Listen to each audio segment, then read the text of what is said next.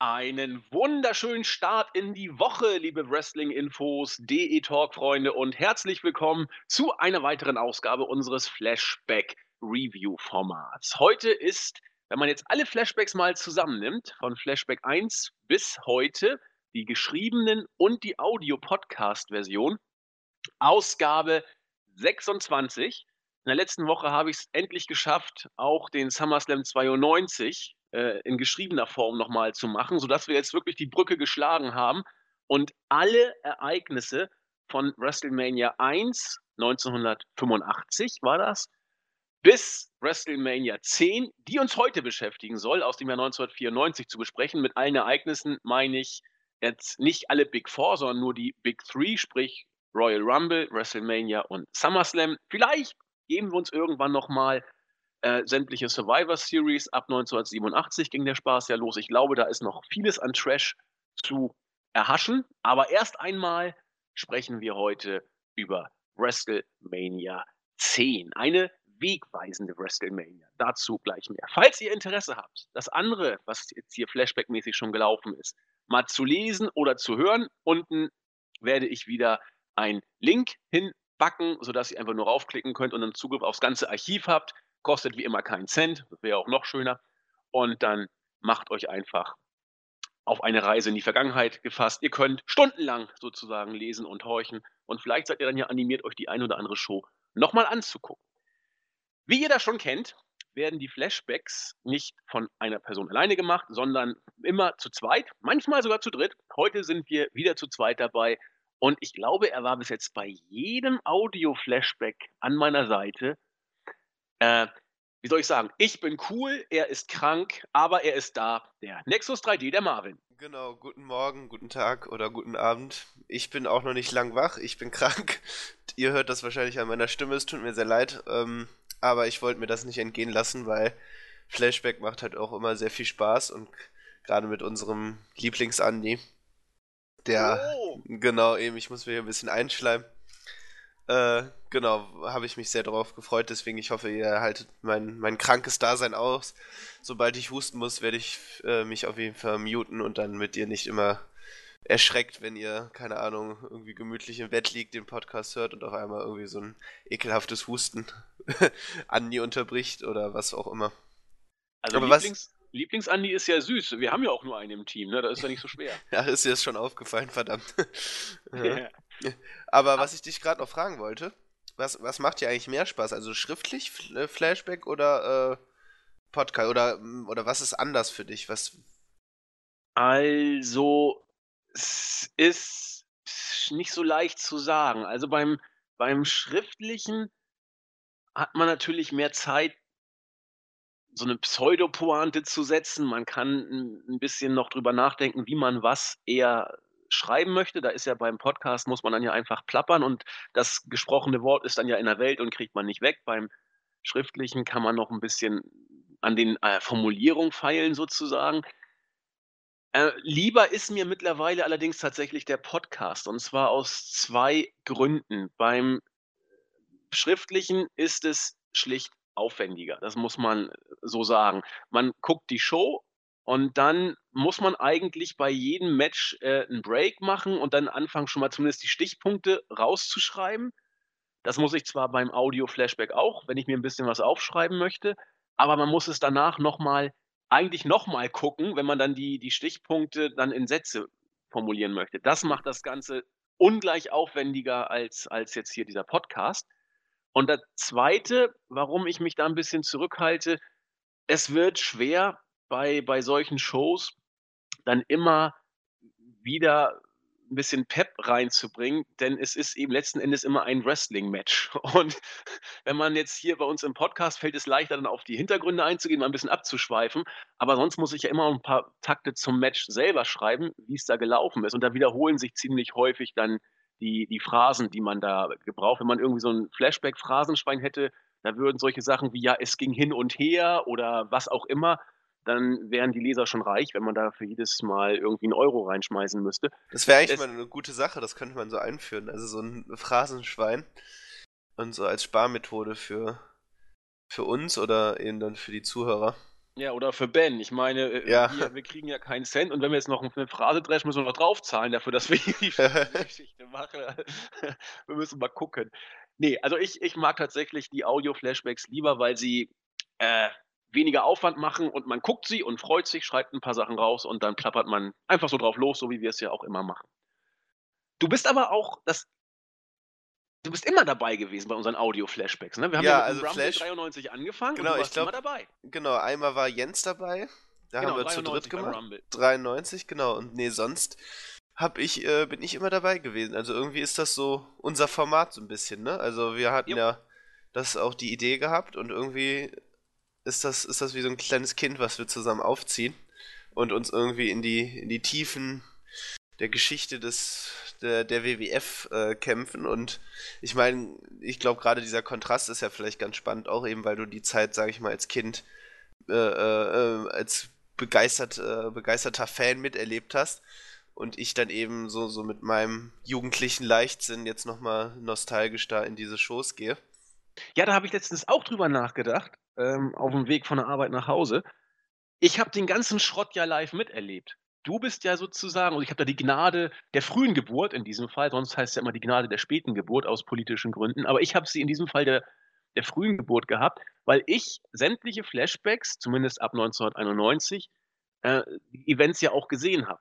Und Genau, habe da einen ja. ganz anderen Blick drauf, als du, der sie jetzt aus der Vergangenheit zum ersten Mal sieht. Du, du kannst ja gar nicht nachempfinden, was damals für eine Zeit war.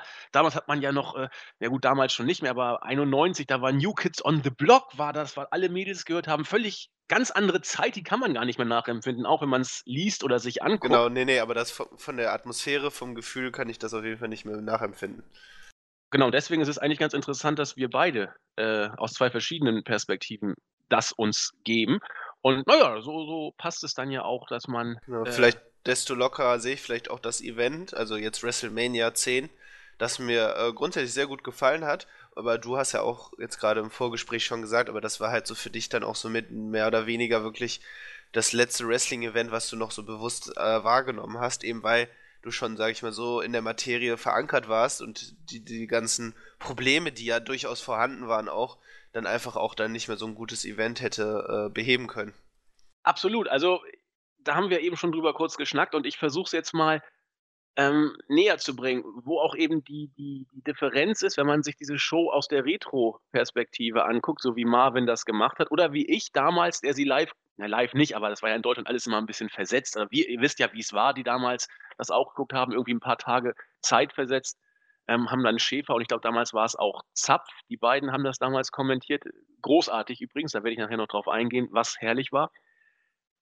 Hoffentlich war es Zaffen jetzt, jetzt irgendwie einen Mist erzählt, aber ich meine, so erinnere ich das noch. Aber obwohl diese Main ja wirklich ähm, zwei überragende Matches hatte, ansonsten relativ kurzweilig war, äh, war es für mich der Sargnagel. Ich hatte einfach keinen Bock mehr damals mit, mit Wrestling mich zu beschäftigen. Und selbst so ein Hammer-Match wie das Leiter-Match, was ich habe es mir eben, ja, eben oder die letzten Tage nochmal angeguckt, was mich wirklich gekickt hat, hat mich damals einfach nur noch gelangweilt. Ich hatte einfach keinen Bock mehr auf immer die ewig gleichen äh, Superheld-Geschichten.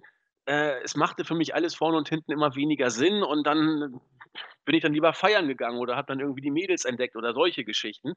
Ähm, aber die Show selbst, wenn man Wrestling mag, die muss man eigentlich richtig gut gefunden haben, wie du es Ja. aus der Retro-Perspektive schon gesagt hast, ne? Definitiv. Also äh, grundsätzlich auch die eben, wie du gesagt hast, zwei überragende Matches, aber auch die anderen, also mit so einem Totalausfall, aber der Rest war wirklich sehr angenehm und teilweise auch überraschend. Also ich finde, das war echt eine sehr, sehr gute Mania und äh, sehr unterhaltsam und Madison Square Garden ist immer, ist immer ein Highlight. Die Fans waren unglaublich drin.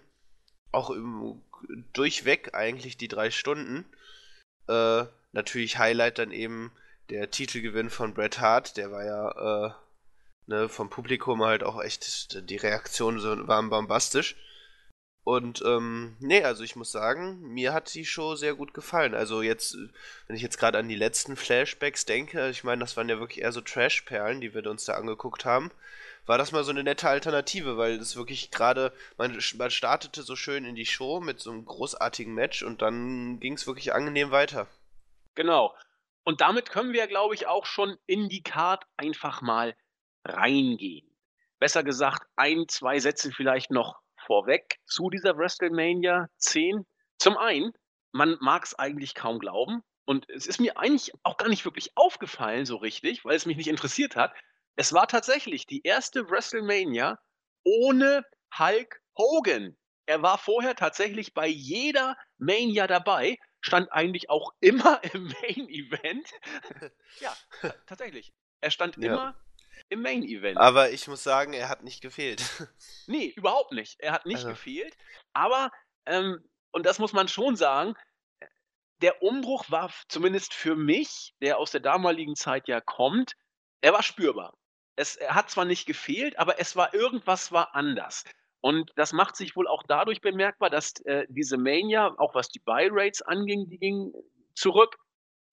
Äh, WWF war zu diesem Zeitpunkt, wie sagt man so schön im Amerikanischen, äh, struggling. Die hatten arg zu kämpfen und der Weg führte nach unten. Es hat sich schon 93 so 'n bisschen angedeutet, auch Hogan konnte da nicht mehr wirklich viel retten und 94 war's dann tatsächlich evident, dass WWF wirklich Probleme hatte. Und man hat's irgendwie bei diesem Event zumindest meinte ich es äh, so jetzt auch jetzt, als ich letztes Mal geguckt habe, die Show wieder, meinte ich es auch so 'n bisschen spüren zu können, dass das damals bemerkbar war. Ich weiß gar nicht warum. Es wirkte alles irgendwie 'n bisschen weniger spektakulär. Schon das Feuerwerk zu Beginn, da knallte so 'n bisschen was von der Decke. Da dachte ich: „Oh, das das fand ich Silvester aber besser.“ Also Ja, eben, haben wir heutzutage mehr Möglichkeiten. Ne, also es war wirkte teilweise schon immer so auf Sparflamme auch, dass dann die Siegesfeier von Bret Hart, ähm also das war schon pompöser aufgezogen. Also das das war wirklich so ja, ich glaube, Vince McMahon musste 'n bisschen sparen. Ja, ich denke auch. Und diese Sparsachen hat man da gemerkt, denn es gab schon in den Jahren zuvor hat man schon mal größere Geschütze aufgefahren. Und da ging's dann eben los, dass die WWF Probleme bekam. Die 2. Geschichte und auch da muss ich gestehen, es ist mir eigentlich gar nicht aufgefallen. Auch der Undertaker war nicht dabei. Er fehlte verletzungsbedingt. Ich glaube, es gab nur 2 Manias, bei denen er fehlte. Es waren 10 und bei 16 fehlte er noch. Ansonsten war er auch seit seinem Debüt 1991 auch bei jeder Mania dabei. Dieses Mal nicht. Verletzungen machen's möglich. Er ist ja beim Royal Rumble heldenhaft, äh, gen Himmel aufgestiegen damals. Äh, hier fehlte er, er musste sich erholen. Ja, Marvin, was wollen wir noch zu vorschicken? Ne, vorschicken gibt's, glaube ich, nichts. Gut. Äh, starten wir mit dem ersten Match. Ja, äh, kurz zur Chronologie. Leider Gottes, Kommentator war wieder Vince McMahon. Äh, kaum zu ertragen, wieder kaum zu ertragen, nur der Vollständigkeit halber. Jerry Lawler war an seiner Seite, deutlich besser als Vince, fand ich, hat, äh, mir 'n bisschen zu sehr den quakigen Heel gemacht, war aber trotzdem gut. Ähm, Little Richard war so tief gesunken, dass er „America the Beautiful“ singen musste. Und ja, dann ging's los mit dem ersten Match. Ja, sagen wir's mal vorweg. Bret Hart gegen Owen Hart. Ähm, ganz kurz zur Storyline. Wir wissen ja noch alle, sowohl Bret Hart als auch Lex Luger haben den Royal Rumble 94 gewonnen, nachdem sie beide, ja, auch für mich, äh, sehr überzeugend zeitgleich auf dem Boden aufprallten. Nicht so wie AJ Styles und Luke Harper, wo evident war, wer ungefähr 2 Stunden vorher auf dem Boden war mit den Füßen. Hier war's tatsächlich glaubhaft, dass Lex Luger und Bret Hart beide gleichzeitig mit den Füßen aufm Boden aufgekommen waren. Und nun musste man ja irgendwie die Sache hinkriegen, wie man jetzt auch beiden ein Titelmatch macht. Die naheliegendste Variante, 'n Three-Way, hat man wohl verworfen. Und da hat man gesagt: „Okay, beide sollen ein Titelmatch kriegen und ein Coin-Toss“, so wie ich's jetzt gelesen habe, sollte ermitteln, wie vorgegangen wird. Sollte Lex Luger den Coin-Toss gewinnen, würde er als Erstes gegen Yokozuna antreten und danach gegen Bret Hart, während Bret Hart gegen, ähm, Owen im Opening-Match ran musste, um danach gegen den Sieger aus Yoko gegen Lex Luger anzutreten. Klar so weit? Sollte Bret Hart den Coin-Toss gewinnen, hätte er das erste Match gegen Yoko gehabt und hätte danach gegen Lex Luger antreten müssen. Luger hätte sich vorher mit der Kanaille Crush abgeben müssen. So aber, war die Stipulation. Aber eigentlich ein bisschen dämlich, oder? Weil grundsätzlich ist doch, ist doch besser, klar, äh, die Person hat dann ein zweites Match in den Beinen, aber grundsätzlich ist es doch besser, wenn du, sag ich mal, gegen die Person antrittst, die bereits schon ein Match hatte. Also natürlich, ich, ich meine, ich, fand, ich hätte den ich fand die, lieber verloren. Genau, gesagt. eben. Deswegen, hätte ich fand die Position sofort auszählen lassen. Genau, ich fand die Position von Bret Hart äh, deutlich angenehmer, weil er dann eben schon gegen einen bereits erschöpften Champion antreten musste, äh, wer das dann auch immer sein mag. Also Mike äh, Tunny hat da sich jetzt wieder nicht mit Ruhm bekleckert. Also die, keine Ahnung, die Gesichts, äh, weiß ich nicht, ich finde den so, so farblos ich immer wieder herrlich, wenn, wenn man den in den Shows sieht. Also so das Gegenteil von Autorität drückt er für mich aus. Ja, die Strohpuppe. Genau, Strohpuppe ist schön, ja. Genau, also ich hatte das auch nicht verstanden. Ich meine, das, und da fing es damals auch schon an. Ich habe mich damals auch gefragt, Leute, warum macht ihr nicht ein Three-Way-Match? Das ist auch die konsequenteste Lösung überhaupt. Aber nein, jeder sollte ein eigenes Titelmatch bekommen und deswegen hat man es eben so gemacht. Wir können es nicht ändern. So wurde es über die Bühne gebracht. Wie gesagt, da Lex Luger den to Coin Toss gewonnen hatte und deswegen die für ihn schwierigere Variante nehmen musste, war der Opener Bret Hart gegen Owen. Wie sag ich es meinem Kind? Die Gemüter gehen heute auseinander, was die Frage angeht, welches Match war denn nun das Beste von Mania, das Beste des Jahres, vielleicht sogar das Beste des Jahrzehnts. So äh, wird zumindest in der Fachwelt gemunkelt. War es Owen gegen Brad oder war es äh, Sean gegen Razor Ramon? Ich habe, äh, ich, ich bring's gleich mal vorweg. Ich würde tatsächlich auch rückblickend sagen, äh, Ramon gegen Michaels fand ich noch einen Zahn stärker, weil es eben spotlastiger und spektakulärer war. Dieses Match hier war von einem ganz anderen Kaliber. Es gab hier nicht die großen Spots oder irgendwas. Es war ein technisch hochklassig geführtes Match und äh, war deswegen für, für Kenner ganz anderer Art sozusagen ansprechend. Melzer hat es, finde ich, sehr schön gesagt. Er hat damals gesagt oder hat letztens gesagt, seinerzeit war er von dem Match äh, äh Ramon gegen Michaels absolut geflasht. Heute natürlich sieht man diese Spots in jedem zweiten Leather-Match. Deswegen würde er rückblickend sagen, vielleicht war Owen gegen ähm, Brad das bessere Match. Ich glaube, Marvin, hier gehen die Geschmäcker auseinander, aber es, es, sind doch eh nur Nuancen im Endeffekt, ne? Also ich kann mich letztlich auch nicht äh, vollends entscheiden. Also grundsätzlich würde ich auch so vom Gefühl her, als ich mir dann das, ich hatte mir das Leather-Match bereits schon vor ein paar Jahren mal angeschaut und da muss ich sagen, hat mich das sehr gepackt und äh, gerade finde ich, weil, weil die Leiterspots da nicht so im Vordergrund standen, ähm, hier bei Owen gegen, ha äh, gegen Brad ähm, war es halt die Fehde, die finde ich sehr gut erzählt wurde. Also die hat mir schon in, in den letzten Shows gefallen. Und das Match, das war halt ein klassisches Wrestling-Match, aber so unglaublich gut erzählt. Also die Rollenverteilung so, so schön in diese Match-Psychologie eingebaut. Also, ne, am Anfang, also erstmal die, die Reaktionen, die waren schon wieder bombastisch. Und ähm, dann aber Heal-Aktion von Owen, sei es, dass er dann an den Haaren zieht, äh, die Flucht, die er ergreifen wollte, oder Bret Hart gegen die Ringstange knallt. Also solche Sachen sind einfach großartig erzählt worden. Ja. Ähm, gehen wir kurz mal in den Matchablauf rein. Zuerst musste ich, musste ich so schmunzeln. Wir haben ja in den vergangenen Flashbacks die Storyline um Brett und Owen äh, erzählt. Es fing ja an bei der Survivor Series, hat sich dann über den Rumble noch gesteigert. Möchte ich hier gar nicht groß wieder aufwärmen. Ähm, haben wir ja alle schon zur Genüge gemacht. Aber Owen kam ja rüber wie der fieseste aller Heels. Ich musste so lachen, als er dann reinkam mit seinem absoluten Face-Entrance-Theme, kam er da mit seinen poppigen, funkigen Klängen rein, wo ich dachte, ja, da wäre ein neues Team vielleicht doch besser gewesen, als Owen hier als den äh, charmanten Popper von dem an darzustellen. Wie aber, schön, sei, aber oh schön war ja, wie er dann die Brille von Bret Hart an, angezogen hatte und die dann im Ring kaputt gemacht hat. Also da fing es ja schon an ja, da, da machte er wieder äh, genau. die akustische Untermalung gleich wieder wett und hat sich als böseste aller Heels inszeniert. Naja, man konnte wohl das Team nicht ändern, er hat es ja schon jahrelang gehabt. Insofern, was soll der Geiz? Ähm, Brad kam rein, hat unglaublich gute Reaktionen bekommen. Viel Kindergekreische, muss man sagen. Also, das war generell. Äh, die WWE war damals ein Produkt, ja, für, für Kinder im weitesten Sinne. Und das hat man auch gesehen oder auch in diesem Fall gehört. Und wie ich schon sagte, es ging los mit viel Technik. Wir haben Takedowns gesehen, viele Haltegriffe, Side-Headlocks und so weiter und so fort. Let's go Brad Chance aus äh, Kindermündern sozusagen so, Let's go Cena Sucks, Let's go Cena, so in dieser Tonlage waren dann die Let's go Brad Chance.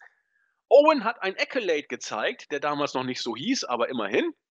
Ähm, auch sehr, sehr viele Varianten des Suplexes haben wir gesehen. Einen wunderschönen German Suplex mit anschließender Brücke zum Cover gleich von Owen gegen Brad. Äh, auch ein Tombstone hat Owen. Genau, der, der sah wunderschön aus, also sehr Zauber. schön ausgefüllt, ja. Und der Rocket Launcher, der Finisher, kam dann gleich hinten ran. Allerdings ging der ins Leere. Der Sharpshooter wurde diverse Male angesetzt, übrigens von beiden. Beide haben ihn aber nicht eingeloggt bekommen. Die Storyline des Matches ging dann dahin, dass Owen das verletzte Knie von Bret Hart in allen denkbaren oder undenkbaren Variationen attackiert hatte. Ein sehr schöner Superplex vom obersten Seil wurde uns auch geboten. Alles technisch vom Feinsten executed. Und, und was, was ich halt so, so schön anzusehen fand, war, umso länger das Match und äh, umso intensiver wurde es und umso intensiver auch die Moves. Also äh, das, das, steigerte sich halt mit der Länge des Matches und gerade auch die, den, äh, einige Suplessen, die man dann zeigte. Also ich erinnere mich da an einen unglaublich krassen German Suplex, der sehr, sehr heftig aussah. Und äh, generell, also es war halt so klassisch, aber so großartig einfach erzählt. Also über, also bei weitem nicht langweilig. Also dann irgendwie natürlich dann halt erst ne, zu Beginn des Matches ein bisschen ne, äh, hier äh, Chain Wrestling und abtasten und bla bla bla. Und dann ging es halt weiter, dass dann Bret Hart eine kurze Offensive zeigte. Irgendwann hatte dann mit Hilfe der Heal-Aktion natürlich Owen die Überhand.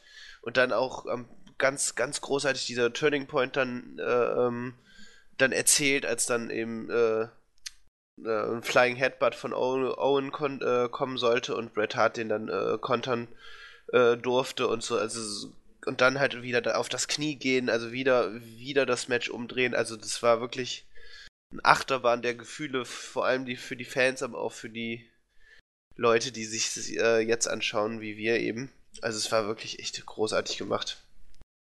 Ja, sehe seh ich eben auch so. Es, ich muss gestehen, ich bin nicht der, der große Technikliebhaber, ich bin eher der, der spotlastige Mensch. Deswegen bin ich hier nicht vollkommener Euphorie, aber äh, man erkennt ein gutes Wrestling-Match, wenn man es sieht gewissermaßen. Und das war ein, ein überragend gutes. Das Ende war äh, spektakulär. Tatsächlich hat es Owen geschafft, Brett in seinen eigenen Finisher, den Sharpshooter, zu bekommen. Brett konnte kontern, Owen gelang in die Seile und dann wurde es faszinierend. Brett wollte eine Victory Roll ansetzen. Die konnte Owen kontern, äh, Brett quasi einrollen und, das fand ich richtig gut, clean besiegen. Es war ein ganz normaler, cleaner Three-Count. Und ich hatte das Match seinerzeit nicht mehr äh, in Erinnerung. Ich war mir sicher, dass Brad dieses Ding gewinnen würde. Nee, Owen hat es gewonnen und er hat es eigentlich auch, bis auf ein, zwei Heel-Moves mal abgesehen, er hat es clean gewonnen. Und äh, das fand ich große Klasse. Und damit haben wir ein äh, großartigen Opener gesehen. Melzer hat damals 4,75 Sterne rausgehauen. Äh, und wir wissen, was diese Sterne in der damaligen Zeit äh, noch bedeutet haben. Das war ein Hammer-Match. Viele sprechen davon äh, vom besten Mania-Match der 90er, manche. Also, es war wirklich unglaublich großartig. Also, man kann auch davon sprechen, dass Owen äh, clean gewonnen hat, auch wenn er zuvor, aber das war halt schon ein bisschen länger her, äh, ein Low Blow äh, gezeigt hatte. Ähm, also sehr überraschend, hätte ich auch überhaupt nicht mit gerechnet. Ähm, ja, unglaubliches Match, also wirklich um, dringend, dringend anschauen, einfach nur um nochmal die Klasse der beiden darzustellen und anzuschauen über 20 Minuten einen Opener bekommen, auch, auch sehr ungewöhnlich, aber die Fans waren dermaßen drin. Und ich erinnere mich noch, als dann der Sharpshooter von Owen angesetzt wurde und das Publikum so aufstöhnte, so nach dem Motto, oh, das, das, das darf doch jetzt nicht wahr sein. Also wirklich, die Fans waren äh, in der Storyline so drin. Großartig, wirklich großartig. Ja, absolut. Nicht ganz so großartig Ach Gott, nee, weiter ging es ja noch. Fand ich auch interessant. Owen wurde nach dem Match ja noch interviewt. Ich glaube von, wie heißt er denn nochmal? Ach Gott, jetzt habe ich den Namen schon wieder vergessen. Todd äh, Pettengill, glaube ich. Genau, ja, ja, genau. hat Owen vor die Flinte gekriegt. Und Owen hat das eigentlich, äh, ich dachte, er würde hiediger rüberkommen, aber er hat es noch relativ diplomatisch äh, gelöst. Ähm, ja, so nach dem, Sieg, nach dem Sieg war halt irgendwie tiefenentspannt irgendwie. Ja, das total. Ich, ja, das war schön also gemacht. gar nicht, Brad, du Ratte, sondern nö, Brad ist schon eigentlich ein ganz guter, aber er hat gegen mich dann trotzdem keine Chance gehabt. so. so, das ist geklärt und ja, ich werde mich jetzt nicht einmischen in, in, sein, in seine Titelmatches. Äh, ne, das, das ist halt seine Sache. Ja, großartig. Also, genau. so kann man es auch machen. Gut, dann Howard Finkel, wir kennen ihn. Er hatte nie die äh, größte Matte auf dem Kopf und durfte sich jetzt eine neue Haartracht von, was ich, Cy Sperling oder was ich, wie der Vogel da hieß. Naja, ich will da gar nicht weiter drauf eingehen. Ein netter Gag habe ich hingeschrieben. Äh, naja. Aber er sah tatsächlich mit Haaren etwas anders aus als sonst. Aber wenn man genauer hinguckt, er war immer noch der gleiche Howard Finkel, nur mit einem Toupet. Naja. Das zweite Match. Oh je, Bam Bam Bigelow und Luna Vachon gegen Doink und Dink in einem was weiß ich was Mixed Tag Team Match. Mann und Frau gegen Clown und Gnome oder was. Also da äh, ging es ja schon los. Dink the Clown ist übrigens für äh, die WrestleCon nächste Woche äh, bestätigt. Muss ich, muss ich gerade dran denken. Gestern den äh, Newsblog gemacht und äh, da noch gelesen und da musste ich halt äh, musste ich so lachen, weil wir halt dann jetzt eben hier Dink the Clown da bei WrestleMania sehen. Und äh, ja, mal sehen, ob er. Also ich weiß, dass El Torito auch bestätigt wurde. Vielleicht wird er da irgendwie ein Match bestreiten, keine Ahnung. Oh Gott. Genau, also kannst dich schon mal drauf freuen. ja, gut, dann werde ich die WrestleCon einmal mehr mir nicht anschauen. Wird, wird, wird auch nicht übertragen, das wird einfach nur so, so ein Fan. Ich weiß nicht, ja, also viele Shows, also fünf Shows werden veranstaltet, äh, dann eben auch in Zusammenarbeit mit anderen Ligen. Äh, bisher ist äh, Live-Übertragung wohl nicht, aber ich, ich spekuliere halt, dass es zumindest die Supershow zumindest äh, später äh, äh, veröffentlicht wird. War zumindest letztes Jahr so, ich hoffe es, weil da sind schon wirklich einige großartige Matches bei, also das muss ich schon sagen. Da hätte ich schon einiges gern gesehen. Also so äh, hier äh, Broken Hardys zum Beispiel gegen äh, Pentagon äh, Junior und Ray Phoenix. Ui. Uh, ja, ja, also ganz, ganz ver Und hier zum Beispiel, was ich auch äh, allein einfach nur aus Neugier gern mal gesehen hätte, äh, Jeff Cobb, ne, also Matanza, gegen Bobby Lashley. Auch nicht schlecht. Ja, auch zumindest interessant, einfach äh, mal anzuschauen.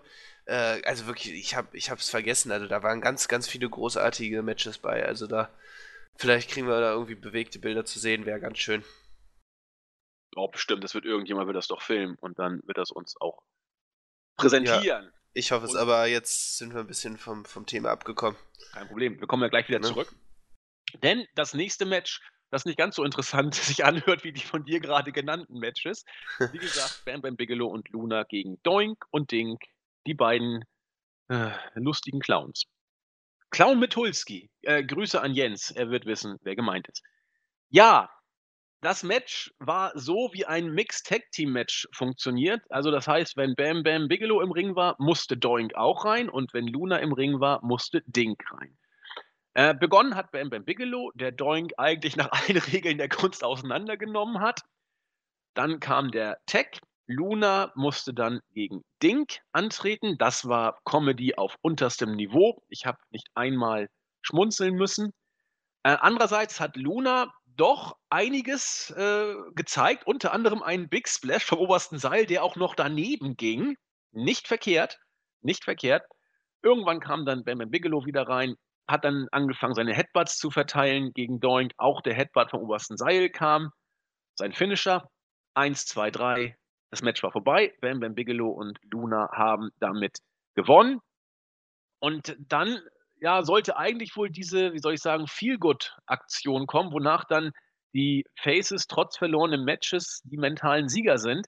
Aber irgendwie schien das nicht so richtig geklappt zu haben. Die beiden äh, Bösen, also Bam Bam und Luna, wollten dann die Clowns noch weiter auseinandernehmen, sind dann in die Seile gegangen. Ich glaube, gegen Dink war es, wollten sie so ein Double Headbutt nach einem äh, Whip-In zeigen.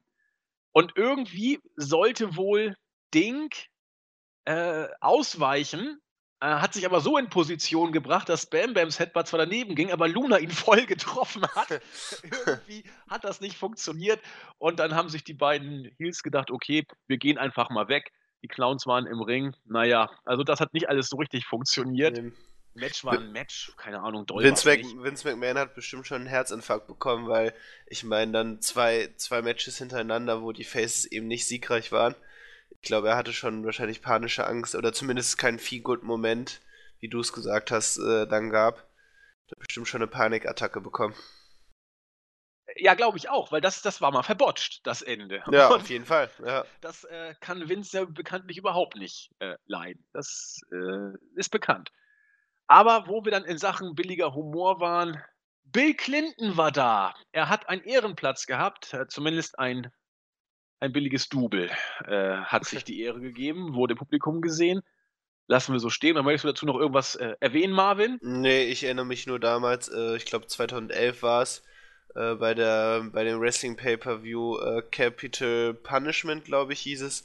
Da hatten sie auch so einen Barack Obama-Double engagiert, der ja dann der, während der ganzen Show dann irgendwie darum tanzte und rumeierte. Also dieser Humor wird auch leider sich nicht ändern bei Vince McMahon. Ja, zumindest wenn der Präsident von den Demokraten kommt und dusseliges Zeug dann von sich gibt oder dumm rumtanzt. Das hat schon seinen Sinn. Glaubt mal nicht, dass wir eine Donald Trump äh, Parodie sehen werden. Wetten das? Wohl kaum. Genau. Deswegen machen wir mal weiter mit dem dritten Match des Abends. Ein interessantes Match. Falls Count Anywhere. Macho Man gegen Crush. Kurz vorweg, es war tatsächlich das letzte Match des Macho Mans, das jemals von der WWF quasi im TV zu sehen war. Danach war vorbei. Interessante Geschichte, so endete es immerhin mit einem Sieg. Es war natürlich kein normales Falls Count Anywhere Match, sondern ein Match, das mich zuerst arg irritierte. Nicht nur dich, äh, ja. Bitte? Nicht nur dich, also mich auch.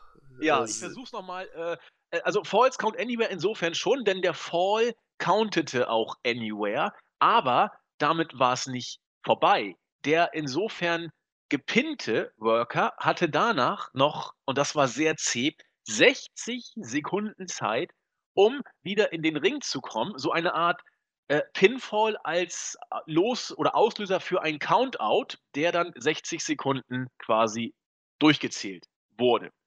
Mit diesen Regeln ging es dann los. Als erstes kam Crush an den Ring, dann der Macho Man.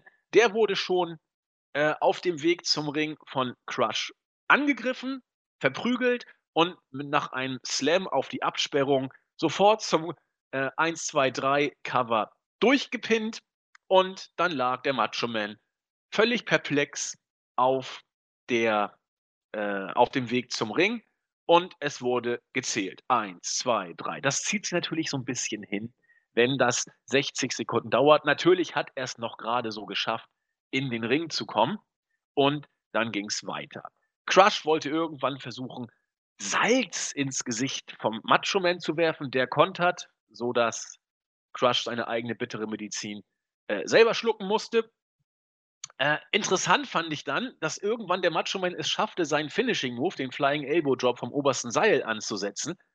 Aber warum rollte er denn? Ach so, vielleicht deswegen. Ich habe mich gefragt, warum rollt er denn Crush aus dem Ring? Na, ganz einfach deswegen, weil ein Cover im Ring ja gar nichts gebracht hätte, denn er wäre schon wieder im Ring gewesen. Genau, du, ja, eben, das wäre wär unsinnig gewesen. Dann wäre quasi, was wäre dann passiert? Wahrscheinlich wäre es dann hinfällig gewesen. Er hätte gar nicht den Pin ansetzen müssen. Ja, hätte nichts gebracht auf jeden nee. Fall. Oder hätte 1, 2, 3 und weiter geht's, weil ja. er es ja geschafft, wieder vor 60 Sekunden ja. im Ring zu sein. Deswegen Aber die, die, die Regel ist auch so dämlich. Also, das ist wirklich nur wahrscheinlich, weil man irgendwie Savage da so ein paar Auszeiten gönnen wollte. Ähm, ja. Weil ansonsten kann ich mir das. Aber ich muss sagen, das Match gefiel mir an sich gar, also besser als erwartet. Äh, ich bin ja überhaupt kein großer Fan von Crush und egal ob Face oder Heel. Aber äh, das war ganz unterhaltsam, war eigentlich ein netter Brawl. Ja, würde ich auch sagen. Also wenn, wenn man sich vielleicht auf eine halbe Minute hätte einigen können, weil das zog sich dann doch manchmal ein bisschen länger, diese Phasen. So auch eben dieses Mal. Äh, nach dem Flying Elbow Drop hat der Macho Man Crush rausgerollt, ihn dort gepinnt. Natürlich kam Crush wieder rein. Ähm, interessant allerdings auch, was der Macho Man auch in diesem Alter noch für Spots genommen hat. Er war zu diesem Zeitpunkt schon deutlich über 40 Jahre, also deutlich, also 40, 41 wird er schon gewesen sein, 42 vielleicht sogar. Nee, er war schon zwei. Nee, er war noch 41, kurz vorm 42. Geburtstag muss es gewesen sein, seiner Zeit. Aber ein krasser Backbody-Drop von Crush gegen Savage, wobei der im höchsten Bogen aus dem Ring purzelte. Also da hätte man auch, wenn man unglücklich äh, aufkommt, sich wer weiß was brechen können. Also Savage war sich für krasse Spots nicht zu schade, das muss nee, man schon sagen. Absolut nicht. Außerhalb des Rings ging es dann weiter. Das war für mich damals was ganz Neues, habe ich in der WWF kaum gesehen und fand mich auch hoch unterhaltsam. Haben sich dann außerhalb des Rings in den Backstage-Bereich geprügelt. Da gab es dann noch einen Backbody-Drop, diesmal gegen Crush. Auch ein Schlag mit der Tür äh, gegen Crush von Savage ausgeführt. Dann kam irgendwo in so einem komischen Abstellraum der Pin, der ging auch durch. Und dann kam ein Spot, der schon wieder verbotscht war. Äh, Randy wollte dann auf Nummer sicher gehen und Crush äh, festbinden und ihn irgendwie auch noch hochziehen an so einem komischen Flaschenzug oder was das war. Das hat alles nicht so richtig geklappt. Den Flaschenzug hat er dann zwar hochgezogen, also Crush über den Flaschenzug hochgezogen bekommen, wollte dann äh, den so hängenden Crush auch in dieser Position halten, indem er das auf Spannung befindende Seil irgendwie festbinden wollte. Und da kam, es hat natürlich alles nicht geklappt. Crush purzelte dann irgendwann wieder runter und lag da rum, hat es trotzdem nicht zurück in den Ring geschafft, sodass Randy Savage dieses Match dann tatsächlich gewonnen hat. Aber dieser schlecht gemachte Knoten, und ich bin mal gespannt, wer sich damals noch an die Kommentierung erinnern kann, wer live dabei war. Ich glaube, es war Zapf, vielleicht war es auch Schäfer. Wenn es Schäfer war, war es eine Sternstunde. Irgendwie haben die beiden kommentiert und sagten, ja, Savage ist ja kein Kind von Traurigkeit. Und dann weiß ich mehr genau, was da kam. Er war wohl nicht, nicht bei den Pfadfindern und sowas. Und dann kam der Spruch ob des Knotens ja und bei den Matrosen offensichtlich auch nicht, denn der Knoten ging mal völlig nach hinten los. Da habe ich gelacht. Für so einen Spruch wäre man heute, glaube ich, entlassen worden von der WWE. Damals konnte man es machen. Ja, du hast schon gesagt, kurzweiliges Match. Melzer hat nicht ganz drei Sterne gezückt. Ich glaube, zwei, drei Viertel waren es. Aber dafür, dass Crush dabei war, muss man sagen, fast schon am Limit. Äh, definitiv, ja. Ähm, aber ich wollte auch gerade noch. Ich habe jetzt. Ich habe den Punkt vergessen. Ähm, oh nein. Ich wollte irgendwas noch zu dem Match selber gesagt haben. Hatte ich gerade noch im Kopf, verdammt. Äh, fällt mir jetzt leider nicht mehr ein. Was, was ich auf jeden Fall noch kurz zum Ende auf, zusätzlich noch sagen wollte, was du ja auch gerade schon erwähnt hast, dass man da sowas halt so, so typische Brawls, die wir auch, sag ich mal, in der Attitude-Era äh, da gesehen haben und heute seltener, aber auch immer noch, äh, ähm, hatte diese klassischen Brawls. Das war wirklich eine äh, nette Abwechslung zwischen, äh, sag ich mal, dem klassischen Wrestling an sich. Ähm, hat, hat Spaß gemacht auf jeden Fall und Randy Savage ähm, ist immer sehr unterhaltsam und auch unglaublich beliebt. Also ich, ich, bin immer, ich bin ganz begeistert von den Reaktionen wieder. Ähm, das Publikum war voll, voll drin, ne?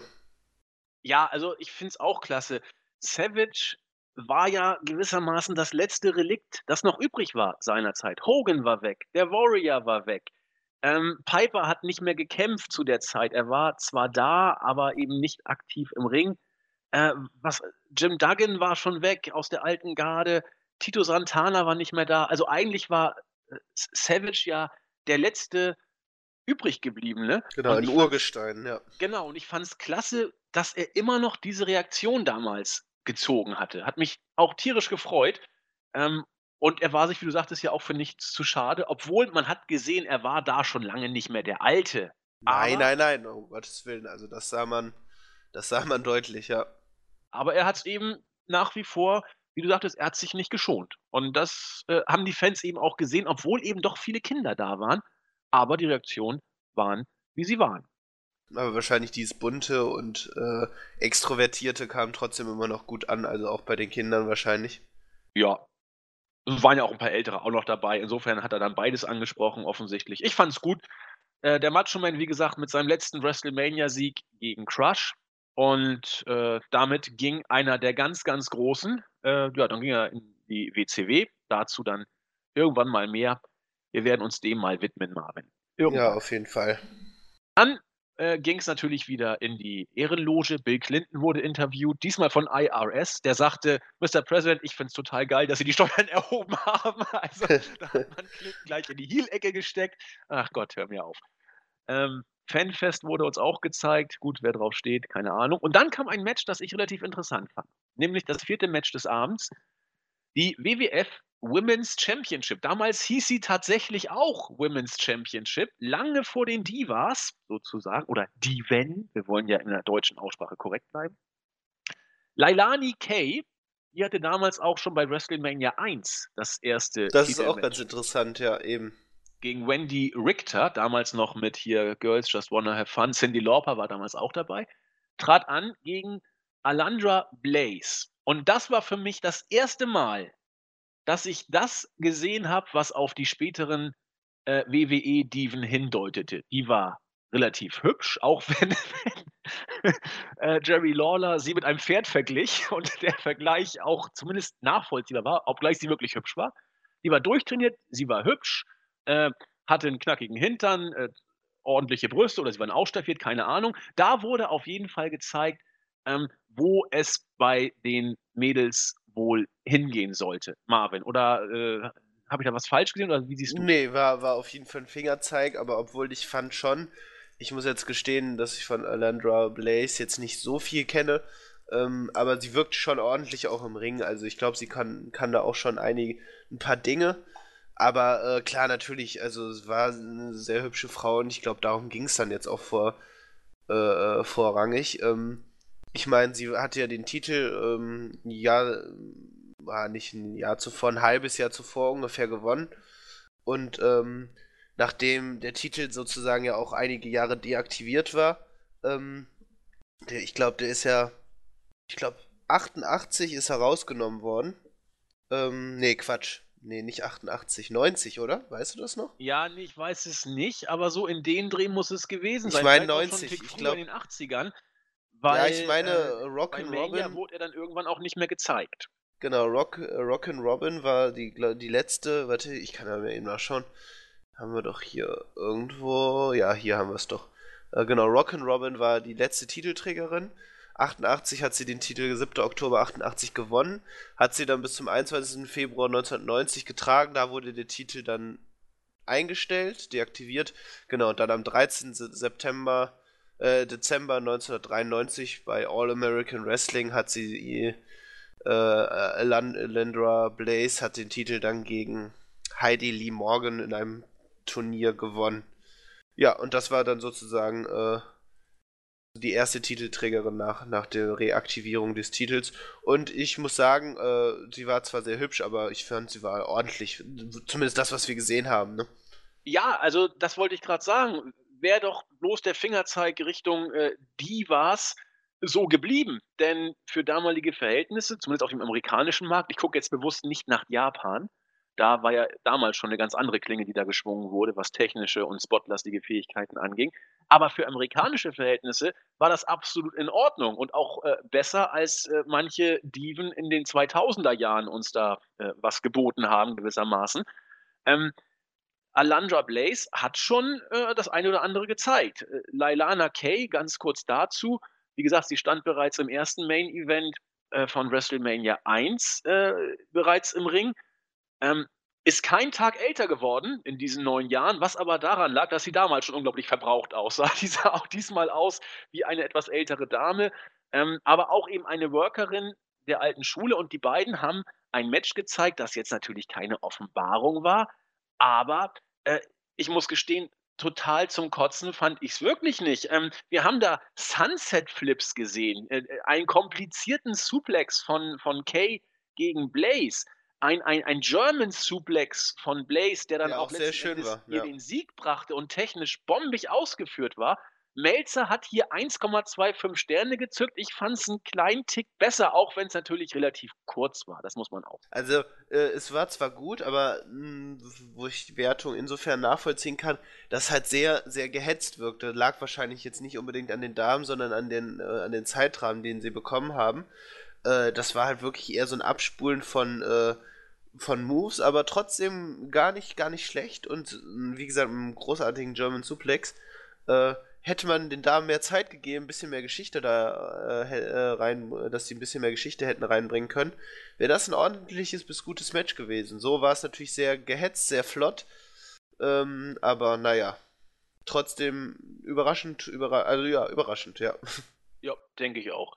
Ich habe, äh, soll ich sagen, ein bisschen Wohlwollen, da hätte ich hier schon zwei Punkte gegeben, äh, was ja nun auch nicht so viel mehr ist, aber doch schon ein Dreiviertelpunkt mehr, immerhin, fast die Hälfte mehr, weil ja, es war ein bisschen forciert, ja, es war auch relativ kurz, aber äh, es war eben kein Gestümper. Das muss man auch so deutlich sagen. Eben, und genau. von daher eines der besseren Damen-Matches, zumindest in der WWE. In Japan, wie ich es schon angedeutet habe, gab es da ganz andere Sachen zu sehen. Ne? Also lassen wir das mal nur so angedeutet.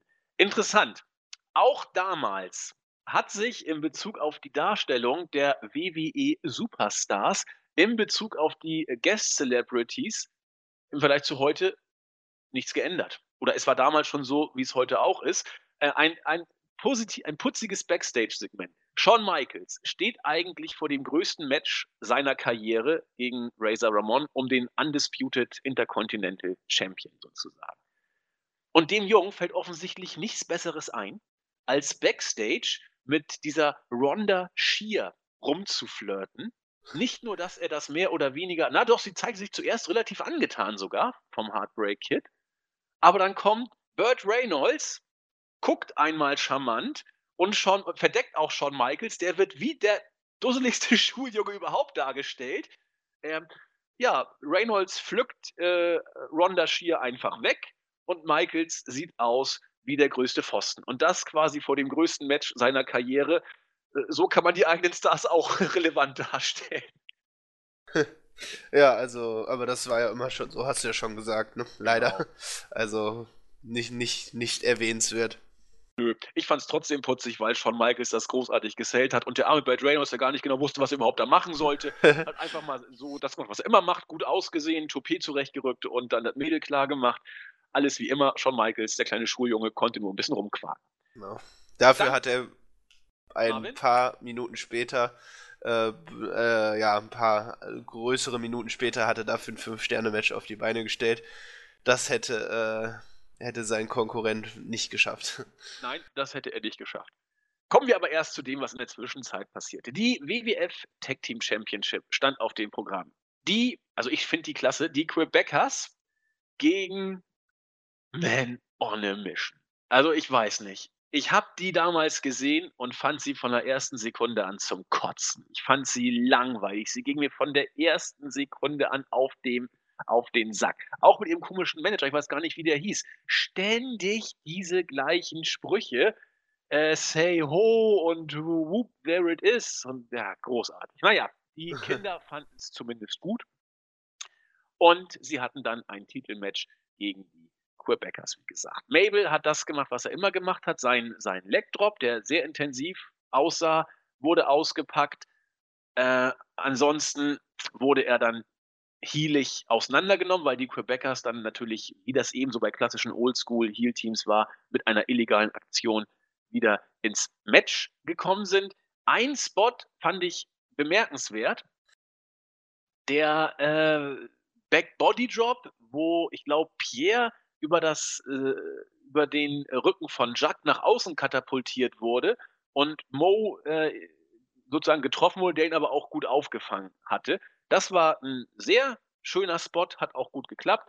Der Hot Tag wurde dann langsam aufgebaut. Also Mo, der kleinere von beiden, wurde von den Heels im Ring auseinandergenommen, konnte dann aber den Hot Tag mit Mabel machen, der im Ring dann auch aufräumte. Allerdings kamen die Heels zurück und das fand ich auch bemerkenswert. Sie wollten ein äh, Double Suplex oder zu zweit ein Suplex gegen den großen und schweren Mabel ansetzen. Beim ersten Mal hat es nicht geklappt. Die Heels wollten es dann nochmal versuchen und haben es tatsächlich hinbekommen. Hätte ich niemals gedacht, dass, dass man diesen Move den Heels gibt, Marvin. Nee, allerdings nicht. Also das war vielleicht auch, glaube ich, somit für mich der einzig überraschende Moment in dem Match.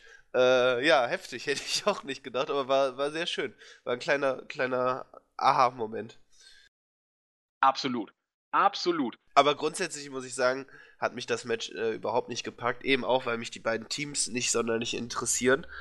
Ähm, also da muss ich sagen, war so eine kleine Durststrecke. Da, das hat mich einfach nicht gepackt. Nee, es war auch nicht doll. Es war ein Standard Heel-Face-Tag-Team-Match. Äh, das eben auch so endete, wie ich es fast befürchtet hatte. Irgendwann haben es tatsächlich geschafft, die Men on a Mission Leute ihren Finisher da durchzusetzen. Was war das denn nochmal? Ich hab, wie, wie nennt man den Move denn? Es ist auch wurscht. Äh, Referee wurde aber abgelenkt, deswegen konnte der Count nicht durchgehen. Äh, genau. Johnny Polo, auch ein großartiger Manager, also von den äh, Quebecers, hat dann die Chance genutzt und einfach mal seine Jungs eingesammelt und sie sind stiften gegangen. Insofern gab es dann einen Count-Out-Sieg für die Herausforderer Men on a Mission, das allerdings äh, natürlich wie immer dazu führt, dass der Titel nicht wechselt, wissen wir ja, nur bei Count, äh, bei, äh, Count-Out oder DQ wechselt er nicht nur bei Submission oder Pinfall. Insofern blieben die Gürtel bei den Quebecers. Und auch wenn das Match nicht doll war, einer hat mir hier unglaublich gut gefallen, nämlich äh, Quebecer Pierre. Also Karl Ouillet wird er, glaube ich, ausgesprochen. Hat äh, der, der, etwas dickere, der andere, der andere war ja der Mountie und äh, Pierre war der etwas kräftigere von beiden. Er ist immer dahin gegangen, wo es wehgetan hat, hat die großen Spots genommen und war sich auch für nichts zu schade. Also an dieser Stelle mal großen Respekt an ihn. Kämpft leider schon etwas länger nicht mehr. Äh, interessante Randnotiz. Seit, seit Kindheitstagen war der Kerl auf einem Auge zu 90 Prozent blind und hat also gewissermaßen immer nur einäugig gewrestelt. Heute läuft er auch mit einer Augenklappe rum. Äh, umso bemerkenswerter, wie dieser Mann diese äh, Moves gegangen hat. Ich glaube, als Kind hat er irgendwie bei, mit so einem Spielzeugding irgendwas ins Auge bekommen. Und ja, erstmal positiv bemerkt, Pierre hat sehr stark gewirkt. Wie du schon sagtest, das Match selber Ne, der Knaller war es nicht, ne? Nee, auf gar keinen Fall. Also ich muss sagen, jetzt so, das war so eine kleine Durststrecke, die wir da durchmachen mussten, die, also inklusive des Tag Team Matches. Äh, die nächsten beiden noch äh, waren, waren, haben mich überhaupt nicht interessiert und gepackt. Äh, aber gut, dann, dann wurden wir wirklich äh, entsprechend entlohnt, ne? Ja, aber die, die, Vollständigkeit gebietet ja auch darauf. Ja, natürlich. Also kurz müssen wir darüber sprechen, auf jeden Fall gerade über das äh, World Heavyweight Championship Match. Genau. genau. Gehen wir erstmal auf das Vorgeplänkel zum jetzt folgenden sechsten Match, dem WWF Championship Match an.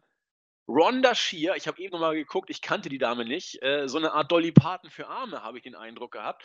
Ähm, schlank, große Brüste, bestimmt nicht echt, keine Ahnung. Äh, was macht sie denn beruflich oder hat sie gemacht? Ich guck mal, ihr Wikipedia-Eintrag sagt American Tel Television Personality. Das klingt so wie It Girl von damals. Ja, also das klingt nach einer sehr vagen Berufsbeschreibung. Ja, Comedian und Actress, also was auch immer. Also nichts Ganzes und nichts Halbes. Hat sie irgendwas, irgendwas zu bieten? Irgendwie ein paar Filme, die kein Mensch kennt? Hat 1996 sogar mal eine CD rausgebracht ansonsten tingelt sie immer durchs Fernsehen in irgendwelchen merkwürdigen Serien. Also nichts wirklich Großes. Und sie wurde begleitet, da musste ich auch so lachen, von Donny Wahlberg. Ich meine, New Kids on the Block, die waren so 89, 90, 91 eine, eine ganz große Sache, aber 94 haben sie mal einen Comeback-Versuch gemacht und äh, nee, Freunde, das war also, äh, deren Zeit war bereits gewesen. Interessant und sehr positiv aufgenommen wurde die Tatsache, dass der Special Guest Referee Mr. Perfect war und er sollte auch eine gewisse Rolle in dem nun folgenden Match spielen. Eben, wir haben schon die Stipulation vorher angekündigt. Lex Luger gewann den Cointoss, wer denn jetzt zuerst und wie gegen wen antreten musste. Und da er gewann, hatte er den ersten Titelkampf gegen Yoko Suna. Schon der Empfang von Luger war nicht, ich sag mal, euphorisch. Er war, es war Jubel da, aber es war keine Euphorie da. Zumindest habe ich das so wahrgenommen. Ich weiß nicht, ob du da Eindrücke gesammelt hast. Ja, also ich hab's, äh, ich hab's schon, also ähnlich empfunden, aber jetzt nicht so krass, dass man da äh, großartige Unterschiede. Also ich würde Lex Luger halt als Face Nummer 2 halt hinter Bret Hart einreihen, ne? Ja, ja, genau, richtig. Und aber, ähm, nee, aber sonst, es waren sehr gute Reaktionen, aber es waren jetzt nicht so bombastisch wie bei Bret Hart. Ja, genau so habe ich es auch wahrgenommen. Also man kann jetzt nicht sagen, dass er ausgebuht worden wäre, ganz und gar nicht. Das, also von Roman Reigns Reaktion war er weit entfernt. Ne? Also Jubel Sehr, sehr weit, schon. ja. Okay. Das Match selbst war schlecht. Muss man, glaube ich, so sagen. Ähm, die haben so ein bisschen zuerst geprügelt. Äh, Joko hat ja der der konnte ja immer großartig sellen, wenn er so so Schläge gegen den Kopf bekommen hat. So richtig schön zurückgeschleudert, dann ist dann irgendwann sind seine Haare dann aufgegangen oder sein sein Zopf, der schleudert dann immer richtig schön mit. Luger wollte dann wieder einen Bodyslam-Versuch bringen oder einen Bodyslam zeigen. Er war ja der Erste, der 1993 und auch der Einzige, glaube ich, der es geschafft hat, Yokozuna zu slammen. Das hat zunächst mal überhaupt nicht geklappt und dann wurde es wirklich zäh. Die beiden haben sich ein Haltegriff-Festival ohne Ende geliefert. Äh, mal wurde im Nacken äh, Lex Luger festgehalten, dann wurde, warte, was ist denn hier gerade los? Irgendwie spinnt mein Computer gerade. Ah, egal, jetzt geht's wieder. Ja, okay. äh, äh, also das hat sich gezogen ohne Ende. Interessant war, als Luger aus dem Ring geworfen wurde. Er steht auf, außerhalb des Rings und rennt voll gegen die Absperrung ohne Feindeinwirkung. Vince kommentierte, What was that? Habe ich mich auch gefragt. Rennt er da einfach so gegen die Absperrung? Richtig. Also, generell, ja. generell muss ich sagen, war das ein extrem seltsames Match. Also, ähm, ich kann, kann, mich da an eine Szene erinnern, dass dieses Selling war so unglaublich schlecht von Lex Luger. Äh, äh, Yokozuna hat den Submission Hold angesetzt. Äh, ich weiß gar nicht mehr, irgendein Choke, keine Ahnung. Und äh, Lex Luger, der blickt, das sah wirklich so aus, als ob wir ihn gerade dabei zusehen würden, wie er die Steuer macht. Äh, also so desinteressiert und so, so gelangweilt. Also Schmerz hätte ich wirklich als letztes in seinem Gesicht hätte lesen können. äh, also das war ganz, ganz dramatisch schlecht. Also Yokozuna hat auch da jetzt nicht äh, viel Energie in diesen äh, Submission Hold reingesteckt, das muss man auch sagen, aber äh, Lex Luger sah wirklich aus, als ob er irgendwie gerade kochen würde, irgendwie so, so ganz, ganz gelangweilt, desinteressiert, so fernab jeglicher äh, Wrestling-Intensität. Unglaublich. Ja, unglaublich. Also das Match, also eigentlich, man muss es nochmal gucken, weil da auch so viel merkwürdig war, wie du schon sagtest. Ähm, das End, also ich habe auch sogar leichte Boring-Chance dann gehört, als dann ein weiterer Haltegriff äh, kam. Ähm, Joko wollte dann den alten äh, Heel-Trick machen, eine Ringecke quasi vom Polster entblößen, um dann den Gegner reinzusteuern. Das ging wie immer nach hinten los. Joko wurde selbst in diese entblößte Ringecke reingeschleudert. Danach konnte Lex Luger es schaffen, zum zweiten Mal in der Geschichte überhaupt Yokozuna zu Bodyslam. Das ging gerade noch mal so gut, weil Joko einigermaßen mitgeholfen hat. Und er zeigte uns dann seinen Vorarm-Finisher. Wir wissen ja, er hat ja eine Stahlplatte in seinem, äh, ja, wo hat er sie eigentlich? In seinem, äh, in seinem Ellenbogen oder in seinem Unterarm? Irgendwo. Nee, Ellbogen, Ellbogen, ja. Ja, hat er eine Stahlplatte drin. Der Finisher ging durch. Äh, Jim Cornette sah überragend aus und eine Michael Jackson-Uniform hatte er, glaube ich, an hat versucht zu äh, intervenieren, aber er wurde genau wie Mr. Fuji kurzerhand von Lex Luger abgefertigt. Mr. Fuji wurde doch schon von Randy Savage attackiert, ne? Erinnerst du dich noch? Wann? Während ja, des Matches? Nee, nicht vorher, bei seinem Match. Da, Mr. Fuji hat doch Stimmt. auch äh, Crush begleitet. Ja. Der, hat, der hat diesmal richtig auf die Fresse bekommen. Stimmt. Also, da habe ich auch gedacht, der arme alte Mann, der kriegt es auch heute, aber von allen Seiten. Stimmt, du hast ja recht.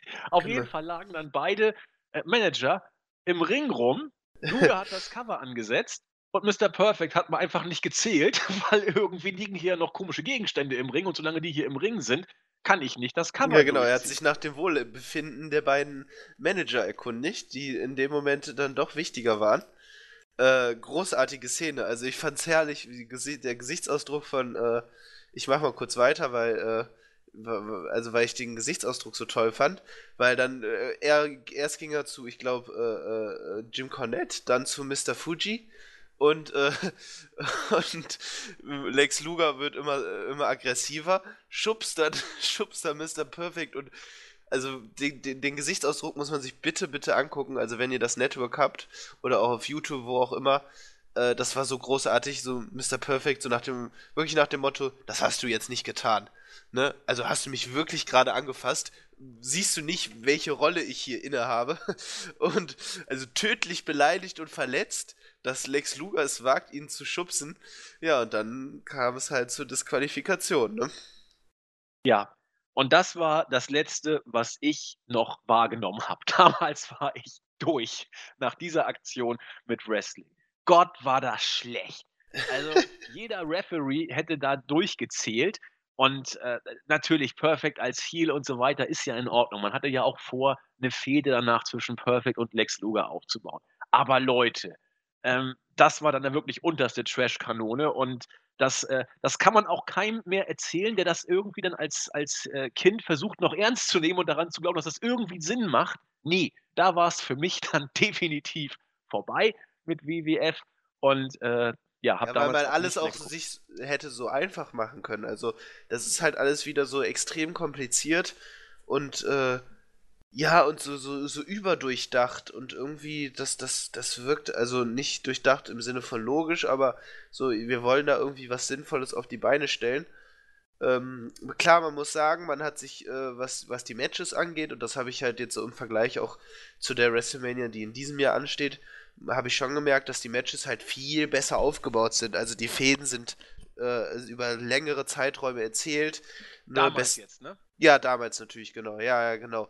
Ähm, e egal welches Match, selbst mit und Under Undercard-Matches haben, haben eine Geschichte. Und ähm, hier ist einfach wieder bewusst geworden, wie sehr, wie wichtig das ist und wie viel das auch ausmacht.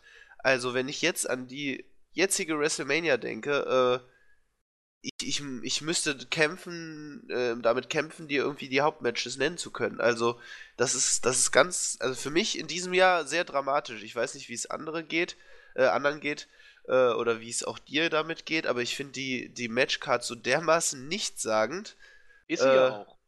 Und mit Ab Ausnahme von Bill Goldberg gegen Brock Lesnar und Chris Jericho gegen Kevin Owens sind, äh, ist jedes Match extrem spärlich aufgebaut. Also sehr, sehr spärlich.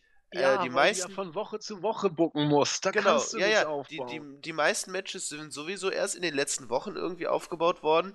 Klar, man könnte jetzt bei Bray, äh, Bray Wyatt und Randy Orton noch sagen, ja, man hat ja das äh, eingeleitet, indem er da der Wyatt Family beigetreten ist.